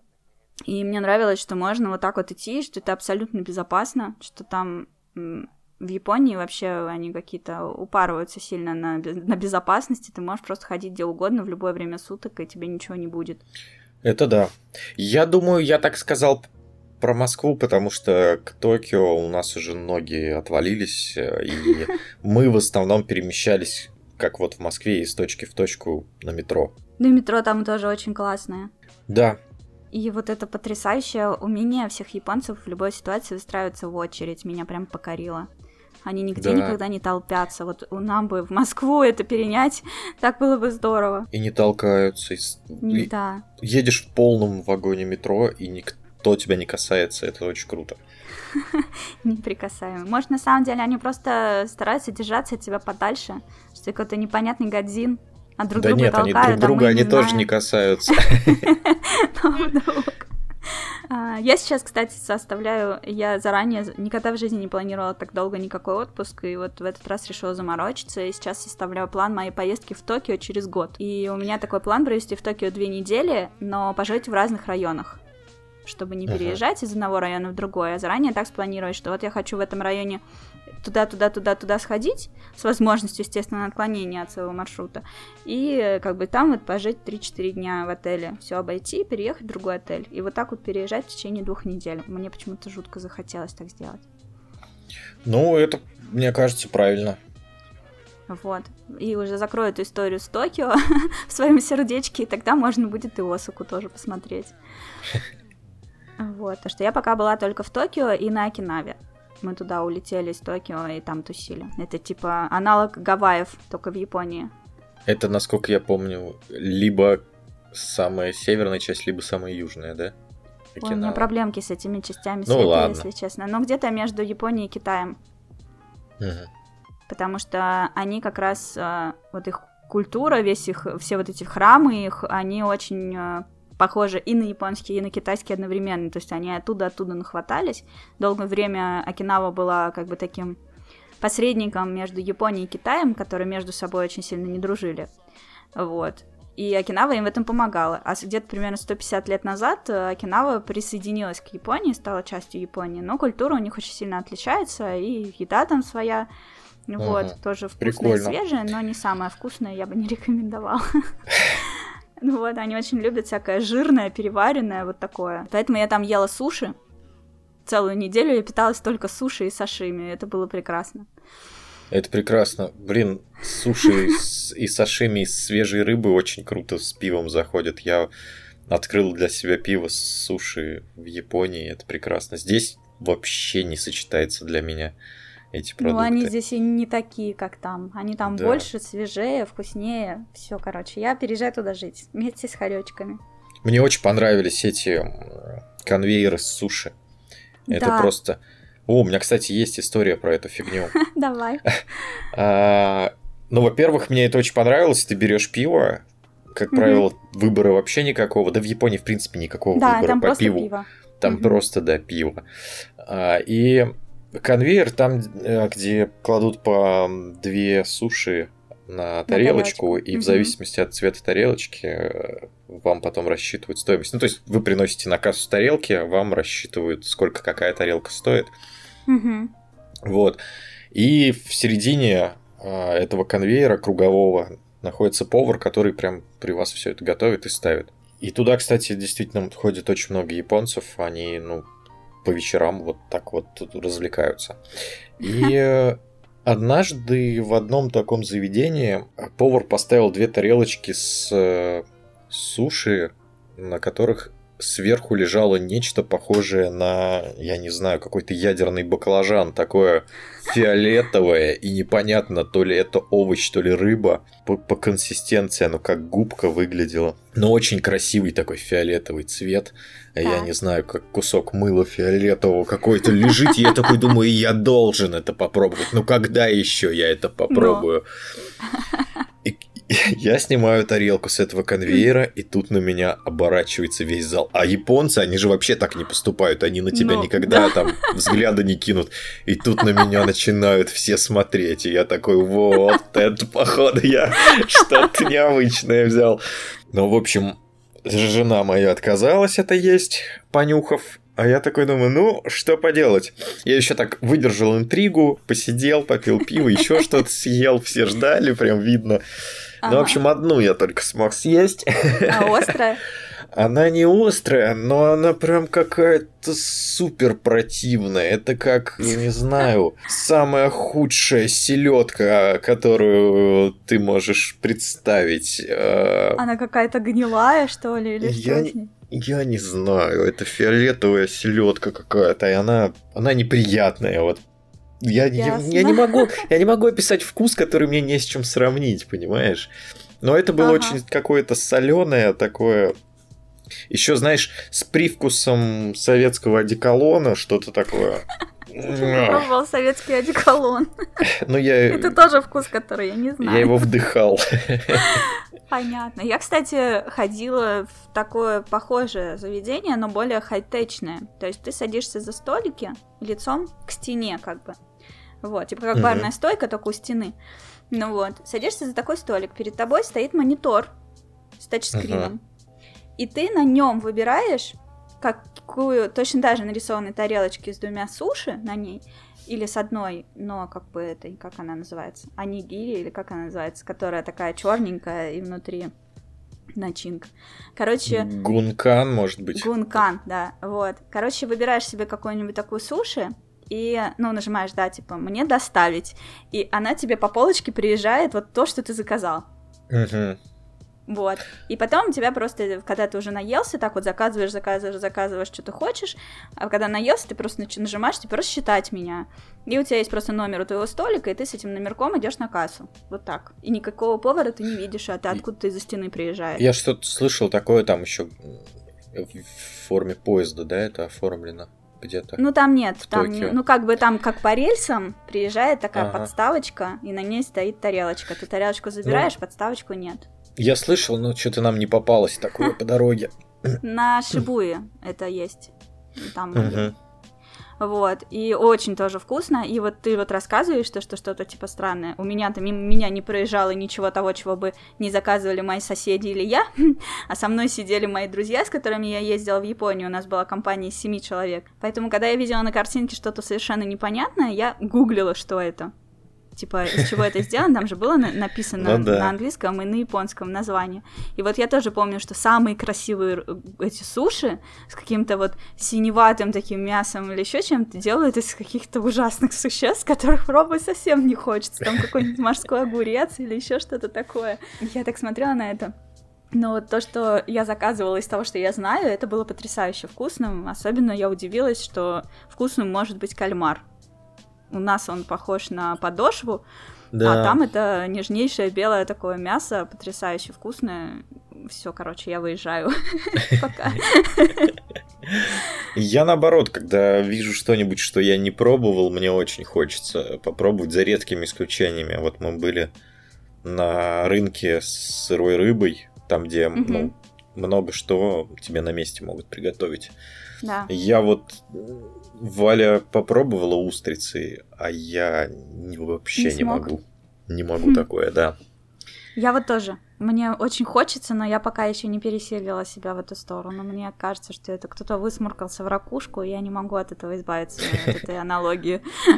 С другой стороны, вот сырой осьминог, ну, как бы тоже не очень привлекательно. Однако, вот я легко попробовал. Мне не понравилось, но ничего страшного. А это не могу. Да, а вы на этот рынок ходили как-то рано утром или он целый день работает? Ну, мы утром ходили, но как рано? Где-нибудь в часов 12, наверное, в полдень. Угу, потому что я слышала, что туда желательно прям утром, ну, чуть ли не в 6 утра приезжать, потому что там самый свежак. Ну, не знаю. Все выловили и тут же притащили. Может быть, но мы как бы это ленивые туристы. Любим поспать. А там дорого? А я не помню уже, если честно, все смешалось за эти две недели. Угу. Ну, по-моему, да, вот там, где мы брали вот этих устриц, там же продавали всяких крабов, и, по-моему, это была как раз-таки лавка такая деликатесная, я бы сказал, угу. не дешевая.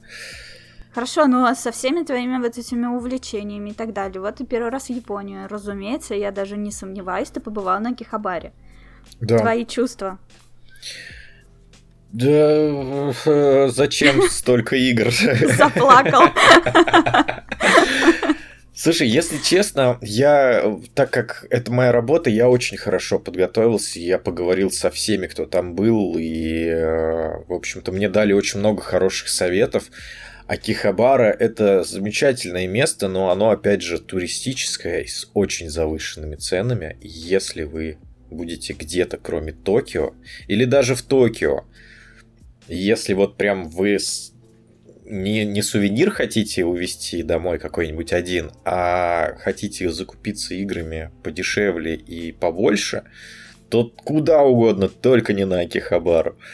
Можно поехать в другой район. Там, допустим, на Акихабаре самый известный магазин Супер Potato. Он супер вот туристический, туда все идут, там фотографируются все, что они там были и все такое. Но это прям вот памятник видеоиграм. Тот же самый Супер Potato магазин из этой же сети в том же Токио, в другом районе приезжаешь, и все в полтора-два раза дешевле, и никого нет внутри. И ты Ничего спокойно себе. ковыряешься, да, на полках, экономишь. И, а не говоря уже о пригородах Киото, это традиционная Япония, то есть храмы, и вот там магазин с ретро-играми, там будет еще все дешевле. То есть я посетил огромное число магазинов, наверное, штук 30 за эти две недели.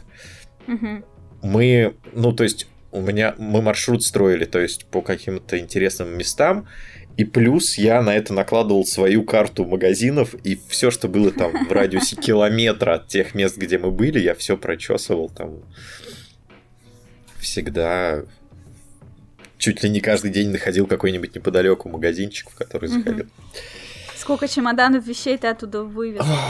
Это просто невероятная фигня, которую я буду, наверное, вспоминать всю свою жизнь, потому что как я уже говорил, это совпало с э, рабочим моментом, и мне нужно было для нашей выставки совместной с Авито привести на Игромир э, порядка 10 консолей, около того. И некоторые из них очень большие, там какой-нибудь PCFX, который как компьютер выглядит, какой-нибудь Neo Geo AES, тоже здоровенный, Sega Saturn. Соответственно, для этого проекта было закуплено э, только, я не знаю, по-моему, полтора чемодана. И я сейчас говорю про вот эти здоровенные чемоданы, которые... Самые большие, Самые да. большие, да, которые вы видите в магазинах. И, соответственно, для себя еще было закуплено. В общем, с играми у меня было три чемодана. И угу. четвертый чемодан у нас был с вещами. Суммарно э, там можно, э, чтобы один чемодан весил, насколько я помню, 23 килограмма или меньше. 23 килограмма и можно два, да. Да, и два на человека. человека. Соответственно, у меня были тяжеленные чемоданы, которые мы перли. Спасибо Вале за терпение. И вот, собственно, где-то вот эти 4 чемодана максимум могут весить, получается, где-то 70 килограмм, но я думаю, мы 50 килограмм из Японии притащили на двоих. И из, ну, большинство из этого, конечно, были игры. Я вот, э, когда приехала в Японию, я себе дала четкую установку не скупать все, что я вижу. Вот. Просто настойчиво себя останавливаешь, типа, мы просто походим и посмотрим. Вот. Но был список того, что я хочу привезти в подарок и кому. То есть, чтобы удовлетворить вот эту свою покупательскую потребность, я составила огромный список подарков. Вот. И у меня был один чемодан, вот этот вот здоровенный на 23 килограмма, которым я ре- реализовала себя как настоящий фанат Тетриса. Никогда еще я не укладывала вещи так тщательно и скрупулезно. ну вот. Но ну, а для себя у меня было, было такое желание купить себе обязательно этот uh, Nintendo DS я хотела, беленькую. Вот. И uh, барабан к Тайко для свеча. Да, вот. штука. Я их купила, их обоих, вот. Но в последний момент, я уже рассказывала в одном из своих прошлых подкастов, в самом нулевом подкасте, что в самый последний день нашего пребывания в Токио мы заехали на Кихабару, потому что у нас там были дела с Мальвиной. И я дала слабину и остановилась призадуматься рядом со стеллажом артбуков. Так в моем чемодане случился перевес. Вот. Но я ни о чем не жалею. Теперь замечательные артбуки по Dark Souls, Monster Hunter и Final Fantasy 15 лежат у меня на полочке и радуют глаз. Да, книжки весят много. Очень, да. Ну, я их взяла вручную кладь, слава богу, так тоже можно. В общем, да, Япония это весело, и мне все говорили, бери два чемодана, бери два чемодана, но я решила, что я ограничусь одним, и у меня это получилось, слава богу. Вот. И главное, что действительно, вот когда ты в последний день перед вылетом заходишь э, в гипермаркет, ты понимаешь, насколько тебе теперь нравятся плоские вещи. Что все, что я покупала, всякие масочки для лица и всякое такое, да, это достаточно плоское, чтобы теперь поместиться в мой чемодан. Палочки для еды всякое такое, короче, накупила тоже в качестве сувениров. В общем, да. А самым проклятием для меня было это вот эти вот автоматы с гасипонами. Вот эти киндер-сюрпризы японские. О, да. Это просто это... невозможно. И они везде, и, и всегда хочется посмотреть, что на них нарисовано, а потом ты такой, хочу вот это, хочу вот это. Да, ты смотришь, что нарисовано, а потом такой, «А, ничего себе, еще и про это косипоны бывают, дайте два. Вот, и все. Мне больше всего понравились, там были э, гасипоны с пинами металлическими, значки, uh-huh. э, с покемонами всякими разными, и там были такие варианты, что типа значки заделаны под э, знаки вот эти вот уличные, как для водителей. То есть они ага. вот так выглядели как знаки, но только там был какой-то покемон нарисованный, и он что-то изображал. Вот. Прикольно. Ага, и вот я там разорилась просто, я туда всю мелочь спустила, а ты знаешь, что в Японии с мелочью проблем не бывает. Да. Какой-то момент тебя больше никогда не сдует ветром, потому что... Они, кстати, они же там на чаевые не принимают. Да. И у меня всегда было очень много мелочи такой, которую ну вообще никуда не денешь. Вот эти вот прям по одной иене, по пять йен. Угу. Их автоматы их не принимают. Я иногда просто в кафе оставлял горстку мелочи где-нибудь там за табличкой вот этой вот менюшкой, чтобы меня не остановили, не крикнули, э, типа, просто ну, не, не в мусорку же их выкидывать. А там ну, денег-то, да. ну, не так много на самом деле, ты даже на них особо ничего не купишь. А в кошельке место просто раздувается там. Ну вот я тоже привезла их в качестве сувениров просто. У меня на работе есть ребята, которые монетки коллекционируют. И вообще там, ну, вот, тебе подарочек из Японии, а вот тебе еще монеточка с дырочкой в середине. Вау, как круто. Вот. И еще я помню, что я сваливала мелочь э, во всякие... Там были всякие автоматы для заказа кофе, для всякого такого. Вот, потом еще на эту, на проездной я кидала мелочь. Там было, как, был какой-то лимит, сколько можно закинуть за раз, но все равно это было можно сделать. Ну вот на проездной, например, автоматы не принимали меньше 50 йен. Он, да? Вот, на ну, моем значит, пути. Значит, туда я не скидывала, да. Значит, ну, значит, туда я просто другую мелочь. А у них и одна иена, и две, и пять, и ага. десять еще есть. А... И хрен где ты расплачешься картой. Вот это прям очень странно, конечно, было для меня. Но я заранее была предупреждена. Я еще в Москве купила пачку йен но угу. там десятитысячные купюры, а туда ты приезжаешь, начинаешь эти десятитысячные купюры разменивать, и тебя заваливает просто этими монетами, как в мультике про золотую антилопу. Да.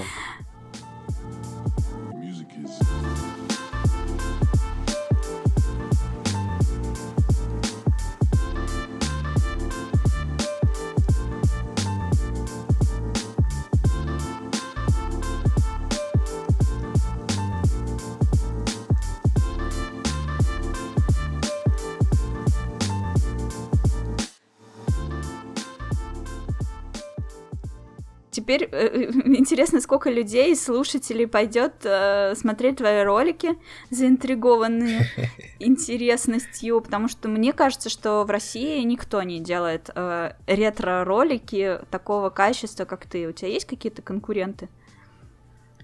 Ну, типа, но... да, нет, можно без имен. Я бы не стал называть их конкурентами, но есть ребята, которые делают то же самое. Да, скорее, да, я скорее воспринимаю их как своих бро, чем конкурентов. Ага.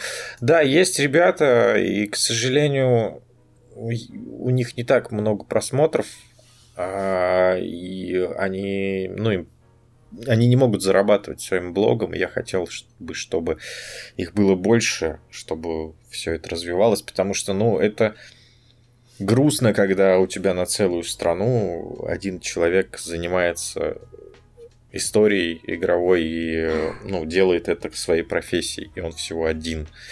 Mm-hmm. То есть у нас есть ребята, которые ведут всякие ностальгические каналы, какие-то около ретро, но вот э, для меня главное это история, ее сохранение, рас, рассказать на русском языке, как это было в Японии, в США и на других рынках, и почему, ну, как бы причинно-следственные связи, вот эти все, они очень важны, почему так, у нас вот люди это многие не понимают, я ставлю это своей задачей. И вот мне хотелось бы, чтобы я не один этим занимался. То есть ты считаешь, что э, сейчас такая минутка вдохновляющая, мотивирующая. Ты считаешь, что если человек горит этим, то ему стоит это делать, а не типа, ой, да какой смысл начинать свой YouTube-канал в 2020-м, нет никакого смысла, знаешь, как некоторые так считают. Да, само собой стоит, я считаю, и э, если приложите достаточное количество усилий, я думаю, все у вас получится. Но и к зрителям, на самом деле, хотелось бы обратить, а, обратиться и сказать, что ну, поддерживайте и других блогеров, потому что просмотры – это всегда стимул, и когда их не хватает, то у многих руки опускаются. А, кстати, вот как ты относишься к комментариям? Ну, допустим, я понимаю, что, ну, когда это откровенно бред и негатив, на это можно там не обращать внимания. Есть э, откровенно там конструктивная критика, ее тоже можно воспринимать. Ну, не знаю, там, допустим, чувак говорит, тебя плохо слышно, сделай погромче. Это же нормальный, да, комментарий. Да, конечно. Сделаешь. Ну вот. А есть такие люди, например, я, которые, когда начинают смотреть какое-то видео, вот э, они вступают в какой-то диалог. Типа, ты что-то сказал, и он тебе взял, на это ответил какой-то комментарий. Потом ты еще что-то сказал, он тоже что-то ответил. Как ты вот к таким относишься, которые прям активно комментируют? Это классные ребята или они утомляют потоком своего внимания? Ты сейчас про контент-мейкеров или про зрителей? Про зрителей, про зрителей. Про зрителей. Вот ты сделал какой-то ролик, и тебе ага. на этот ролик пришло от одного человека 20 комментариев, который как-то прокомментировал каждое твое высказывание, он с тобой в диалог ага. вступил. Они тебя воодушевляют или наоборот? Сложно сказать, если честно. Все зависит от конкретного случая. Я тоже иногда начинаю отвечать такому человеку и что-то пояснять ему просто потому, что не из какой-либо ненависти или из-за чего-то такого, потому что я вот вижу, что человек настолько неправильно судит о том, что я делаю, вот настолько он не в теме, что хочется ему как-то просто объяснить, что вот моя жизнь устроена не так, как он думает. И время я трачу как бы по-другому, и на другие вещи, и э, ну, а если он даже согласен с тобой, ну, то есть он не спорит, он тебя ни в чем не переубеждает, просто вступает в диалог, но он такой активный, что под каждым твоим А, так мы не про хейтеров говорим. Не-не-не, в жопу хейтеров. Вообще думал... насрать на них. Это классный чувак, думал... он твой преданный зритель. Вот он просто настолько активен, что он тебе комментирует каждое твое высказывание. Это классно. Да... Да, это никак, я думаю. Это невозможно судить, классно это или не классно. Это может быть человек, э, у которого в жизни, допустим, мало чего интересного, и ты для него реально важный, угу. ну, важное какое-то событие. Тебя? Это, да, это, но я же не могу сказать, а возможно, он на самом деле пытается меня таким образом раздражать и желает мне негатива. И такой, Нет, ну, типа, сказали, в несостоявшийся тролль. Концентрируемся на э, наших э, положительных товарищей, которые ценят то, что мы делаем. Но я к тому, что невозможно сказать, с какой целью человек это делает, хорошо это или плохо. Бывают ну, зрители, чего уж скрывать, и с какими-то отклонениями, которые мне постоянно пишут. То есть... Да, есть такие. Я никак к этому ну, не отношусь. Если он постоянно мне пишет, значит, ему это нужно. Угу. Если он требует какого-то внимания и не несет никакого негатива, я ему пару раз там отвечу, чтобы он знал, что я это вижу, что это все не впустую. Угу. Ну, на мой взгляд, это в любом случае как бы классная поддержка, вот э, все вот эти и лайки, и комментарии, и просмотры, и донаты, и вообще вот это вот все, это Не, ну, очень ну, если здорово. Так об этом говорить, то, конечно, да, это само собой, это все очень важно, это на этом все держится. Я постоянно читаю все комментарии ко всем видео. Угу. Главное руки не опускать из-за вот потока негатива, который непременно обязательно будет. Само а, собой, не конечно. воспринимать это вообще конечно. серьезно. Как ты, кстати, с этим боролся? Это же все равно в какой-то момент ковыряет какую-то дырку в боку. Это очень сильно подкашивает в начале, когда ты, в принципе, не готов к любой, даже самой маленькой публичности, и ты такой жил в своем маленьком мирке, где общался с комфортными тебе людьми, и тут оказывается, что десятки там или сотни людей могут про тебя что-то плохое писать. Конечно, mm-hmm. это выводит из колеи и влияет на тебя очень сильно. Но я не как знаю, надо... в эту колею, что надо... посоветовать начинающим блогерам в, этом, в этой области? Надо просто быть сильным, не обращать внимания. Ну, то есть, вы будете обращать на это внимание, но mm-hmm. вы в этот момент себе говорите, что это такой момент, я его переживу, и я к этому привыкну, и в этом нет ничего страшного. Так устроены люди. Это mm-hmm. социум, он такой. Все, перетерпите, и все будет нормально. Да, я поддерживаю. Я часто пытаюсь просто представить, вот если, допустим, какой-то человек, он совершенно мне незнакомый. Ну, то есть мнение знакомых людей мне действительно важно. Ну, то есть, если ты придешь ко мне в комментарии и скажешь, ну что за говно вообще ты сделала, мне будет реально обидно. ну, то есть, как бы, ну ты чё, нормально же общались. Ну вот. А если это какой-то совершенно там, не знаю, аноним-аноним ВИЧ, ну вот, пишет твой ролик полное говно, я просто пытаюсь представить себе какого-нибудь максимально неприятного, незнакомого мне человека, и вот я еду в метро, и вдруг он сел со мной рядом в метро и говорит, знаешь, я даже не слушал твой подкаст, потому что я уверен, что это полное говно. Ну неужели мне будет не насрать? Вот, ну, ну, блин, если в метро рядом с тобой человек сядет, я думаю, тебе будет не насрать, потому что это как минимум как-то странно. Не, ну я удивлюсь, я посмотрю на него, от, удивлюсь, стану и просто отойду в сторонку. Ну, вряд ли я буду там сидеть, потом думать, так, как же пилить следующий выпуск? Какой-то no-name в метро сказал мне, что это полное говно, может, мне больше не делать. Ну, вот, Слушай, я как... не знаю, как ты, но если бы со мной это произошло, я, я бы не думал о том, как пилить следующий подкаст, но я бы целый день думал о том, какого хрена люди в метро садятся информации, что-то мне говорят. Это не то же самое, что в интернете. Эту вкладку нельзя просто так закрыть и Ничего пойти себе. заниматься своими делами. Это человек. Ну, короче, значит, получается, что каждый человек должен придумать для себя вот такую свою аналогию, потому что в моей жизни это просто, ну, типа, это просто какой-то левый чувак высказал свое мнение. Почему оно должно меня волновать? Вот так. В метро, в интернете, где угодно. Ну вот, да. почему-то, когда это в метро происходит, тебе мне на это больше пофиг, чем когда это происходит в интернете. Так было раньше. А потом в какой-то момент я связала двух этих совершенно незнакомых людей и поняла, что нет, мне теперь насрать на вас обоих, отстаньте от меня. Вот. Недавно была такая ситуация, что когда я начала делать подкасты, я сначала их выложила на подкастерские площадки, и со всех сторон на меня посыпалось э, положительный фидбэк, только положительный. Никто не говорил, что плохо. Все говорили, что типа для для пилота это прям вообще офигенно. Продолжай обязательно. Я такая, да, да что такое случилось с интернетом? Почему меня все хвалят? Ну вот. И тут мне кто-то говорит, слушай, а можешь в YouTube выложить? Вот так вот мне в YouTube удобно слушать, и так неудобно не в YouTube.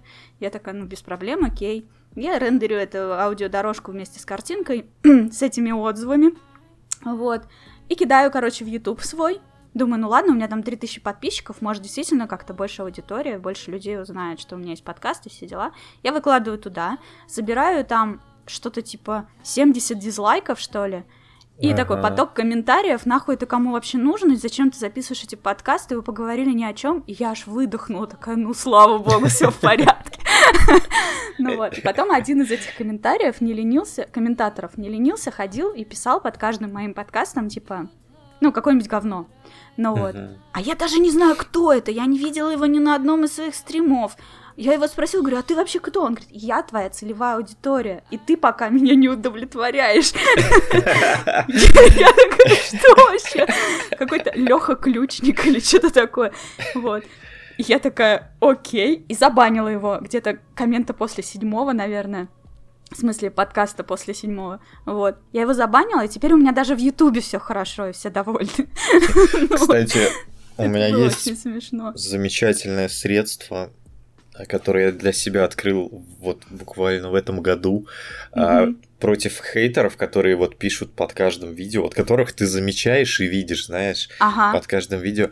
Я теперь или ставлю им лайк, в зависимости от социальной сети, и вот и все. То есть он пишет, какой я урод, я ставлю лайк на его комментарий, и больше он не пишет ничего никогда. Либо я ему Офигеть. пишу либо я ему в ответ пишу спасибо, просто, знаешь, и ничего не аргументируя, просто спасибо. И он... Ага. И люди пропадают.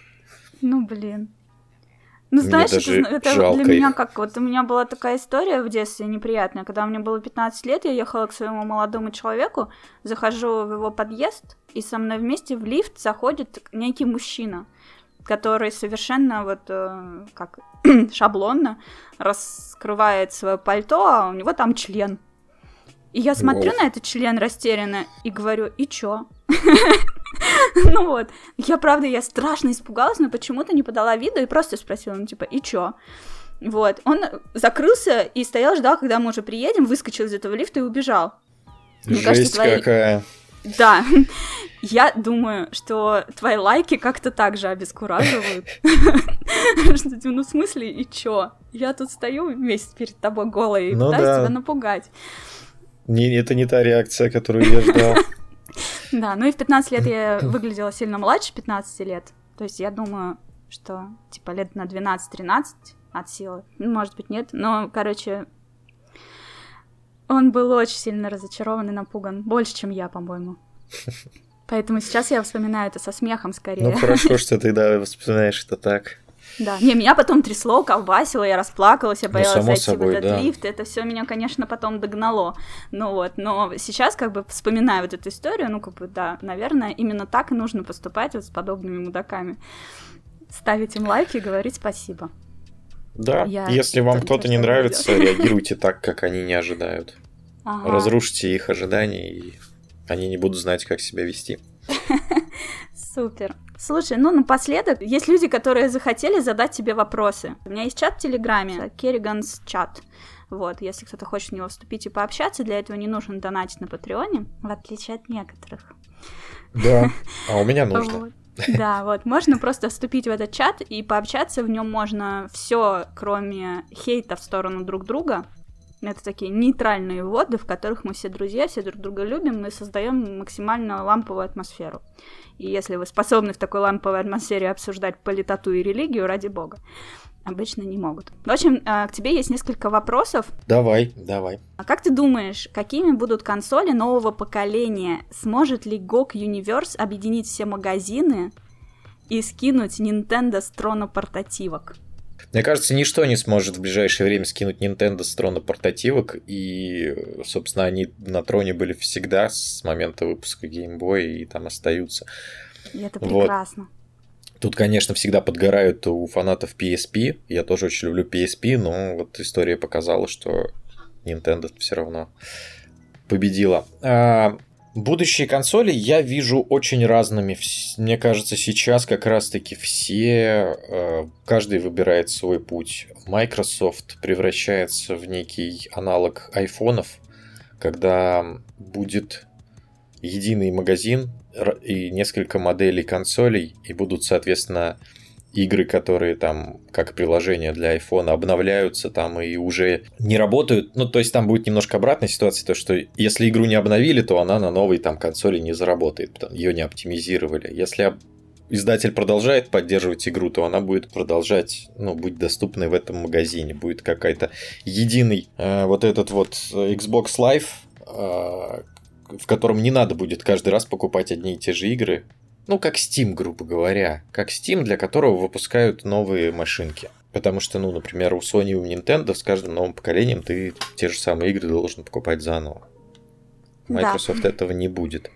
Вот. Э, Sony, наверное, продолжит э, идти вот по этой дорожке дорогих эксклюзивных игр, вытаскивать этим. Это будет некое такое я не знаю, премиальная комьюнити, Sony боги, вот эти вот все. Sony боги. Ну, это будут ребята, короче, которые не хотят э, заморачиваться, им не жалко переплачивать, и они готовы ради каких-то там 10 эксклюзивов за поколение выбирать именно Sony. А Nintendo продолжит э, формировать индустрию, создавать ее и идти впереди всех. То есть Nintendo по железкам всегда отстает, но Nintendo всегда идет впереди всех по каким-то инновациям, по способам. Да, играть. они очень много экспериментируют и не боятся да. придумать какие-то новые штуки. И они всегда порождают тренды. То есть, если там еще с древних времен там, ну, давайте хотя бы возьмем Nintendo 64, они придумали, как в трехмерных играх, э, как, как управлять персонажем, как крутить камерой, то есть стики да. аналоговые mm-hmm. появились благодаря им. Как Потом... фиксировать камеру, по-моему, тоже они придумали во время боя, чтобы было удобно и драться. Да, и... да. Это угу. все взяли на, на вооружение, все быстро. На самом деле таких примеров много, но я самый там распространенный ну, да, да, приведу. Множество. А, когда появилась будет на 5 часов. Ви, э, появилось вот это motion управление, быстро это все разлетелось, э, появился PlayStation Move Kinect. Угу. Сейчас они сделали гибридную консоль, я думаю, скоро мы увидим что-нибудь еще в этом направлении от других компаний. Так я Wii думаю, когда что... вышла, тоже все компании сразу стали придумывать, как прикрутить к геймплею планшет или телефон. Да, вторым да. экраном. Было Тоже такое. Была такая история. Я думаю, что с, э, настоящая следующая консоль, ну, не какой-нибудь там улучшенный Switch, а вот прям следующее поколение Nintendo консоли будет нас снова удивлять чем-то, что мы не можем вообразить сейчас вообще никак. Ну да, вот сейчас уже это обычное дело, что ты на свече можешь дома поиграть на телеке, потом вытащить его из двух станций и поехать там в самолете доиграть. А еще да. буквально несколько каких-то там три года назад это даже в голову не приходило. Ну, то есть очень хотелось такого, мне очень хотелось такого. Я часто, довольно часто куда-то езжу, и мне не хотелось делить игры на те, которые я играю дома, и те, которые я могу играть где-то в пути, потому что это всегда были разные игры. А теперь я могу да. как бы спостримить, со свеча, могу поиграть в кроватке дальше в эту же игру и поехать э, на поезде в Питер и продолжить играть. И это все будет одна и та же игра, это офигенно. Да, То, чего согласен. не может Switch Lite, кстати. Да, поэтому меня устраивает два свеча дома. И, и только и по этой причине я купил себе подписку на вот это вот облако нинтендовское, через которое сейвы можно перекидывать. То есть у тебя это и там, и там на свече один аккаунт? Да, один аккаунт, и я закидываю сейвы в облако и скачиваю на другой консоли и продолжаю играть. Охренеть, я была уверена, что Switch так не умеет. Я только ради этого подписку купил. Офигеть. Я была уверена, что он такой, типа, нет, ты, типа, либо тут логинишься, либо там, и нельзя логиниться везде одним и тем же аккаунтом. Вау. Вот видишь. Мне нужно выиграть в своем конкурсе новый Switch. Вот, да, интересненько. Я неправильно стала зачитывать вопросы, просто это решили некоторые люди завалить вопросами, а я думала, что один продолжение другого. То есть, э, скинет ли Nintendo с трона портативок, это один вопрос, а сможет ли GOG Universe объединить все магазины, это другой. И какие будут консоли нового поколения. Собственно, мы на про это ответили, кроме GOG Universe. Хорошо, я, честно, GOG Universe вообще не пользуюсь, я ничего я... не знаю. Я сам о нем ничего не знаю, у меня там три игры куплено конкретно, что такое Universe, это само приложение, сам магазин, так сейчас называется. Он просто раньше назывался просто GOG, Good, Good Old Games. Ага. Короче, давай я просто скажу, что я об этом ничего не знаю. Да, Чего я буду рассуждать? Я да, мы не знаем ничего об этом. А, так, такой вопрос. В какой момент Atari свернули не туда? Почему у них не получилось выстрелить, как у Nintendo? А, тут важно понимать, что это была другая индустрия, не, не наша сегодняшняя, с другими отношениями а, между разработчиками, издателями и платформодержателем. И современные отношения выстроила Nintendo, а, когда ну, разработчик покуп... А, делает игру, издатель обращается к платформодержателю, покупает DevKit, покупает возможность э, выпустить или на носителях игру, или в цифровом магазине, платится с лицензии. И, в общем, все эти отношения, они рождают некий стандарт качества. То есть это mm-hmm. такой порог, за который переходят только ребята, которые понимают, как делать игры, и таким образом игры получаются более-менее хорошие или там лучше, отличные и так далее. Mm-hmm. У Atari этой системы не было. Кто угодно мог сделать игру для Atari, из-за этого так много было плохих игр а, к 83 году, что люди перестали верить а, компании. Они, ну, люди стали понимать, что если они придут в магазин и купят очередную игру для Atari, угу. то с высокой вероятностью она окажется каким-то говном, в который невозможно играть, и ничего Google нового, Play. ничего интересного. Может быть, да. Вот поэтому у них все и рухнуло. А ты играешь э, в Assassin's Creed в какие-нибудь части? Ты являешься фанатом серии? Нет, я прям не люблю Assassin's Creed э, по простой причине, что мне очень нравился принцип версии от Ubisoft. И Assassin's Creed как бы пришел ему на замену. И... А хотелось бы, чтобы был принц Персии, да? Хотелось играть в игру, которая о сражениях, о каких-то красивых комбо, хотелось играть в слэшер. А, я люблю игры, где ты врываешься там в толпу врагов и начинаешь как-то выживать. А Assassin's Creed это игра, где ты там есть элемент стелса, надо поползать mm-hmm. по стенам, по подслушать что-то. Вот, вот это я все как раз-таки не люблю. Принц да. Перси, God of War это мои игры, а Assassin's Creed нет. Да, я тоже не люблю шкериться. Мне нужно с криком А бежать и всех убивать. Да. В любой игре. Ненавижу шкериться по углам вообще. А, вот, собственно, да, Assassin's Creed мне тоже совершенно не зашел. Мне там холодно и скучно. И одиноко. Вот. А, мне вопрос задали, какую ретро-игру, по моему мнению, мне стоит, не стоит портировать или переиздавать сейчас из тех, что еще не успели. Ну, тут вопрос короткий, ребят. Ретро-игры для меня это игры с ZX Spectrum. Не надо их портировать, оставьте их в прекрасном прошлом. Как бы, не знаю, это как бы все. Что я, я не очень люблю сказать. такие вообще вопросы из разряда, что а, стоит, а что не стоит делать. Это какие-то ну, да. вопросы философии.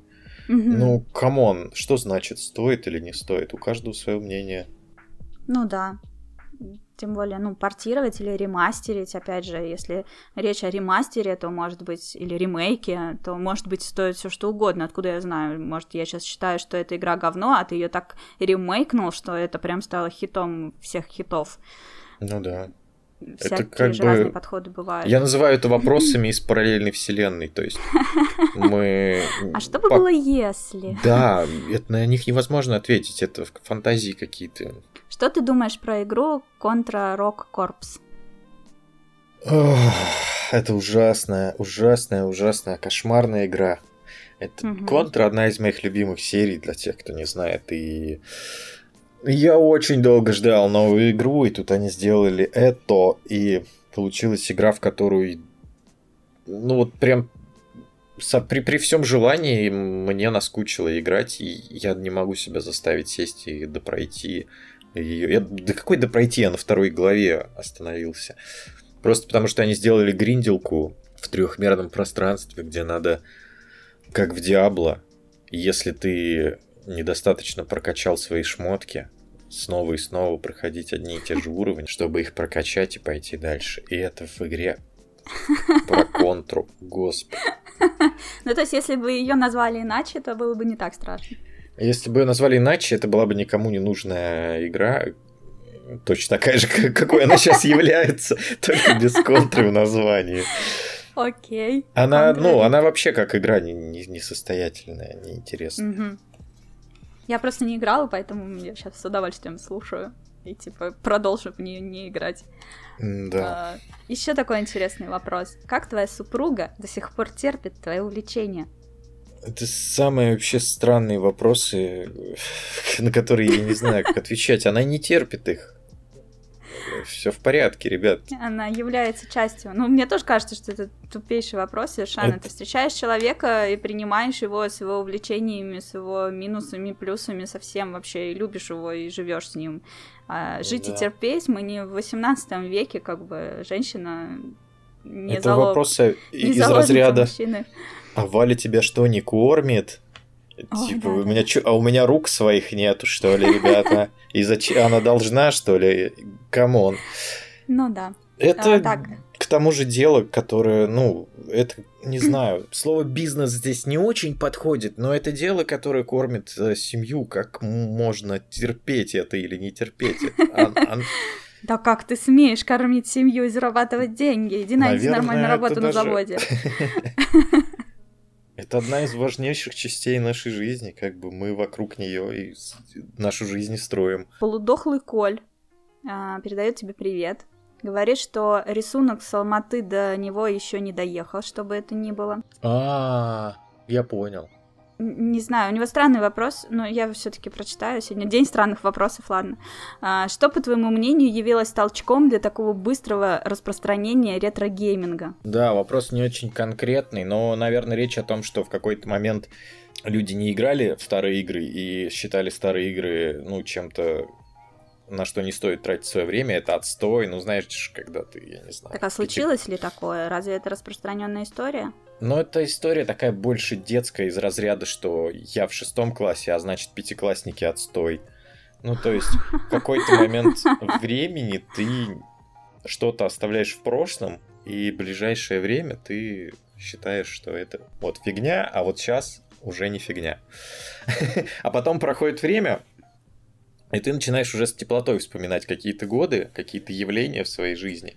Mm-hmm. И вот, наверное, нам всем вместе надо было... Вот видеоигры появились у нас не так давно, в 90-х. Нам надо было mm-hmm. пережить этот период, когда... И начать ностальгировать. Ну да, ностальгировать и, в принципе, ценить, видеть в старых играх а, не только игры, но и какую-то историю, и какой-то mm-hmm. важный момент развития целой индустрии и многое другое где ты прячешь свертыватель пространства, а, который помогает тебе хранить твои стеллажи со всеми вещами, которые ты напокупал, напринимал в дар и так далее. Потому что очевидно, что в небольшой квартире в Подмосковье это все не уместить, значит, у тебя есть какой-то секрет, какой-то лайфхак, какое-то параллельное пространство, в котором ты все это складываешь. Как ты это делаешь? Ну, во-первых, э, не буду хвастаться, но так просто случилось, так вышло, спасибо моим родителям. Но квартира у меня большая довольно-таки, то есть и она трехкомнатная, и в самой большой комнате. Вот как помните вот это вот зал, то, что называлось в 90-х? Да-да-да. Вот именно в такой комнате находится моя студия, где я работаю, и а, именно здесь стоят стеллажи, то есть места здесь много. Mm-hmm. Вот, Круто. в какой-то момент мы с родителями поменялись местами, и теперь я живу в квартире своего детства, грубо говоря. Круто. А, и место здесь приличное, есть множество лайфхаков. То есть из-за того, что я снимаю видео, у меня всегда кажется, что у меня на полках очень много игр стоит. Но это, да. это во-первых, только в кадре так, потому что, естественно, я всегда рассчитываю на будущее, у меня всегда есть свободное место, почти на каждой полке, которую вы увидите в кадре, если расставить все немножко иначе. Поэтому пока места хватает вполне. Да, много всего, да, реально занимает это много пространства, но мне это нравится, это пока это для меня не является проблемой. Ну это красиво, хотя бы только ради этого зайти посмотреть, блин, столько всего. Я совершенно никудышный коллекционер, но только из-за того, что с 2007 года в среднем я переезжаю раз в год. Uh-huh. И в какой-то момент, вот когда я переехала из Питера в Москву, я как-то переоценила вот все вот эти коробочки от игр и прочие всякие штуки, я к ним стала относиться никак, как к балласту, который мне постоянно приходится упаковывать, на, мест, на новом месте распаковывать, потом опять переезжать, и вот опять э, в этом году, буквально через пару месяцев, я снова буду переезжать, и честно, у меня вот э, мысль выкинуть просто все коробки от всех игр. меня в Твиттере чуть не съели за такую мысль озвученную. Ну, серьезно, мне говорят, подари кому-нибудь. А мне психологически тяжело. Это нужно, значит, их собрать в какую-то кучку и ждать этого человека, да. который приедет, заберет. А так выкинул, и все, как пластырь оторвал. В момент Я понимаю, да, такое бывает. Вот.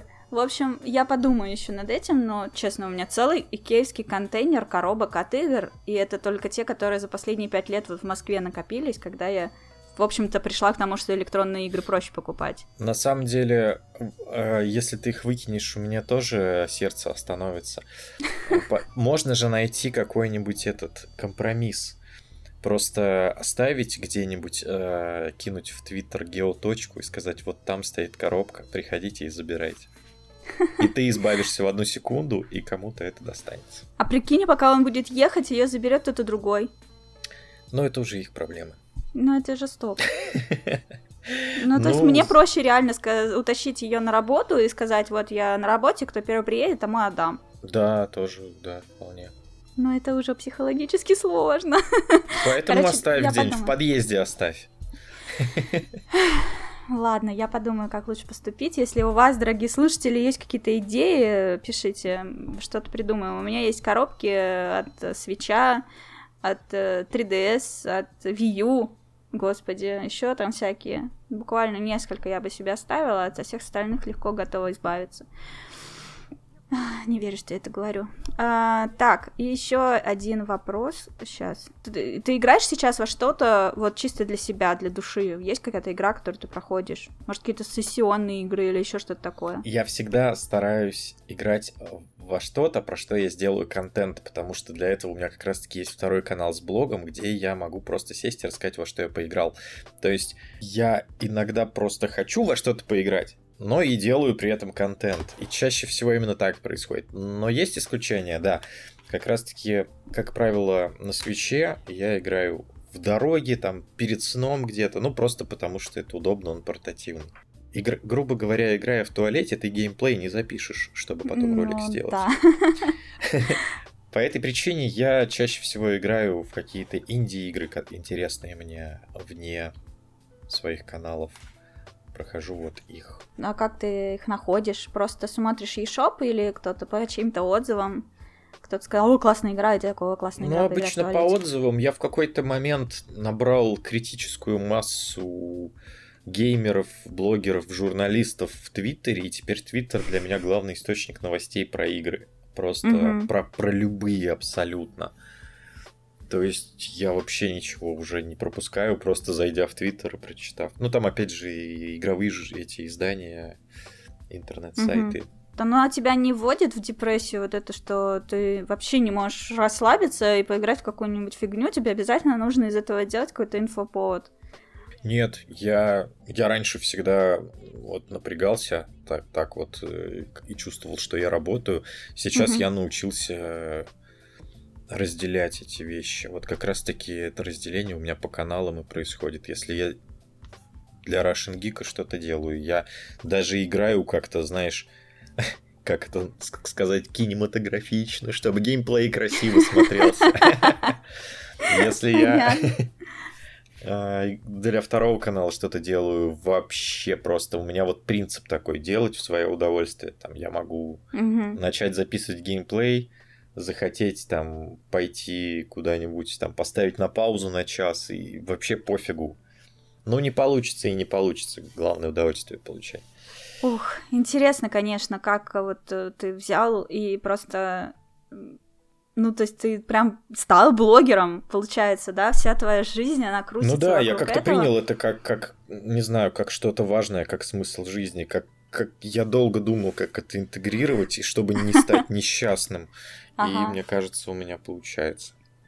Это очень здорово, я за тебя рада. В общем, ребята, кто не знал, кто такой Pixel Devil, теперь вы знаете. У меня в описании под этим подкастом, где бы вы его не слушали, вы можете найти ссылку на него в Твиттере, в Ютубе на оба его канала, на Patreon, конечно же, как без него. И там Спасибо. куча интересного контента. Я была одно время, долгое время подписана на какой-то нормальный человеческий тир, который давал мне доступ и в Э, в чат в Телеграме и э, к ежемесячным розыгрышам всяких плюх. Я помню, очень хотела выиграть GPD Win, но не выиграла. ну вот, потом купила его себе сама, и теперь он лежит на полке, я им не пользуюсь. Блин, прости. Да что прости, за что? Почувствовал какую-то вину. Да ну прям, знаешь, э, стоило бы чувствовать вину, если бы ты в своем розыгрыше так все подстроил, чтобы выиграла я. Вот это вот днище. Это правда. Да, ну, то есть это так никогда делать не стоит, это полный бред. И я, честно говоря, я такая села, думаю, так, я хочу среди своих подписчиков разыграть Switch. И вот я, честно, я искренне боюсь, что хотя бы один из них подумает, что там все подстроено и куплено. Ну, не знаю, вдруг в этом розыгрыше поиграет моя лучшая подруга и выиграет. Ну, допустим, да, то есть мне будет категорически странно объяснять потом этим людям, что это просто рандом так выбрала, я тут ни при чем. Ну вот. И, в общем, и я там прям опрос устроила в Твиттере, как это все сделать максимально прозрачно. Мне все объяснили. И вот, короче говоря, имейте в виду, что да, в следующем месяце я заведу такую вот историю. Ну, это фактически можно сравнить с лотереей. Все скинутся на свеч, но выиграет только один звучит грустно. ну вот, но это факт. Ну, то есть э, сможет выиграть и тот, кто доллар занес, и тот, кто занес 50. Ну, то есть э, все как бы среди всех, всех подписчиков будет разыграна консоль. И если вам такая движуха понравится, я готова ее потом повторить. Пишите, опять же, в комментариях, что вы об этом думаете. Я никогда в жизни ничего такого не разыгрывала. Единственный розыгрыш, в котором я участвовала, это были маленькие артбуки Monster Hunter Stories, которые мне дал офис Nintendo. И там людям просто мне писали, за что они любят Monster Hunter, и я среди их классных историй выбрала 5 или 6 победителей, и все они получили эти артбуки. Я им отправила на почту. А теперь тут прям свич целый с Патреоном. Вот, но мне бы хотелось кого-то осчастливить. Главное, что все остальные не стали несчастны от этого. Да, конечно, участвуйте, если вы понимаете, что это просто какое-то веселье с шансом выиграть. Не стоит никогда да. надеяться на розыгрыш прям стопроцентно и переживать. Воспринимайте это как какое-то... Развлечение. Да. И опять же, ну, как бы я всегда радуюсь. Вот, вот с этим же PDV, опять же, не нужно испытывать никакого укола совести, потому что я искренне порадовалась за чувака, который выиграл тогда. Я смотрела этот видос, как ты его разыгрываешь, и такая прям, круто, молодец, выиграл. Но не я. Вот. Ну, в общем, да. Но тут такая история, что обычно, да, ты ставишь тир и говоришь, ну вот наберется такая-то сумма, когда она набирается, я разыгрываю то-то. Или там количество подписчиков. У меня будет сумма, соответственно, э, чем больше людей внесут большую сумму, тем меньше у них будет конкурентов в этом розыгрыше. А, так что, да, следите за новостями, следите за Патреоном, подписывайтесь на Колю, смотрите его ролики, они действительно офигенно информативные, просто. То есть настолько ты сильно заморачиваешься, конечно, с подготовкой. Я вспомнила, как, как один раз Гнус писал как-то в Твиттере, что ли, что типа добрался до твоих роликов, залип на полночи, все это смотрел, и такой, охренеть просто. Вот, что-то он как-то очень поздно вышел на твой канал. это было года три назад или четыре. Ну, с, с людьми, которыми я общаюсь в реале, на самом деле чаще всего так и бывает. Они долго думают, что ну, делает там что-то и делает, а потом посмотрят такие, м-м, вот это нормально все-таки, да. Да, да, да. Ну, то есть, э, действительно, настолько качественного контента очень мало, особенно на русском языке. Это практически вообще его нет. Тут даже не столько именно о ретро-играх, а вообще качественного контента очень мало. Спасибо, Человек очень так приятно. так что ты обязательно продолжай. Вот, я так посматриваю иногда, потому что тебя нельзя включить фоном просто слушать, тебя хочется именно смотреть, а на это уже нужно время выделить. Но я по тем темам, которые мне действительно интересны, все знают, что я не фанатка ретро, но именно какая-то история развития э, каких-то вещей мне интересна действительно и смотреть это все, и так так все понятно и интересно, и какие-то факты, которые ты вообще нигде не мог встретить, где ты их встречаешь, я не представляю. Ну, я на самом деле очень серьезно к этому отношусь, я и книги читаю, и действительно раскапываю темы, и всегда mm-hmm. стараюсь проверять источники, то есть я отношусь прям вот прям очень серьезно к этому всему. Офигенно. В общем, да, ребят, не пропустите. Люди, которые мне, да кто такой вообще Pixel Devil? Да вы чё? вообще, это обязательно must have, must see, must watch, must uh, subscribe. Вот.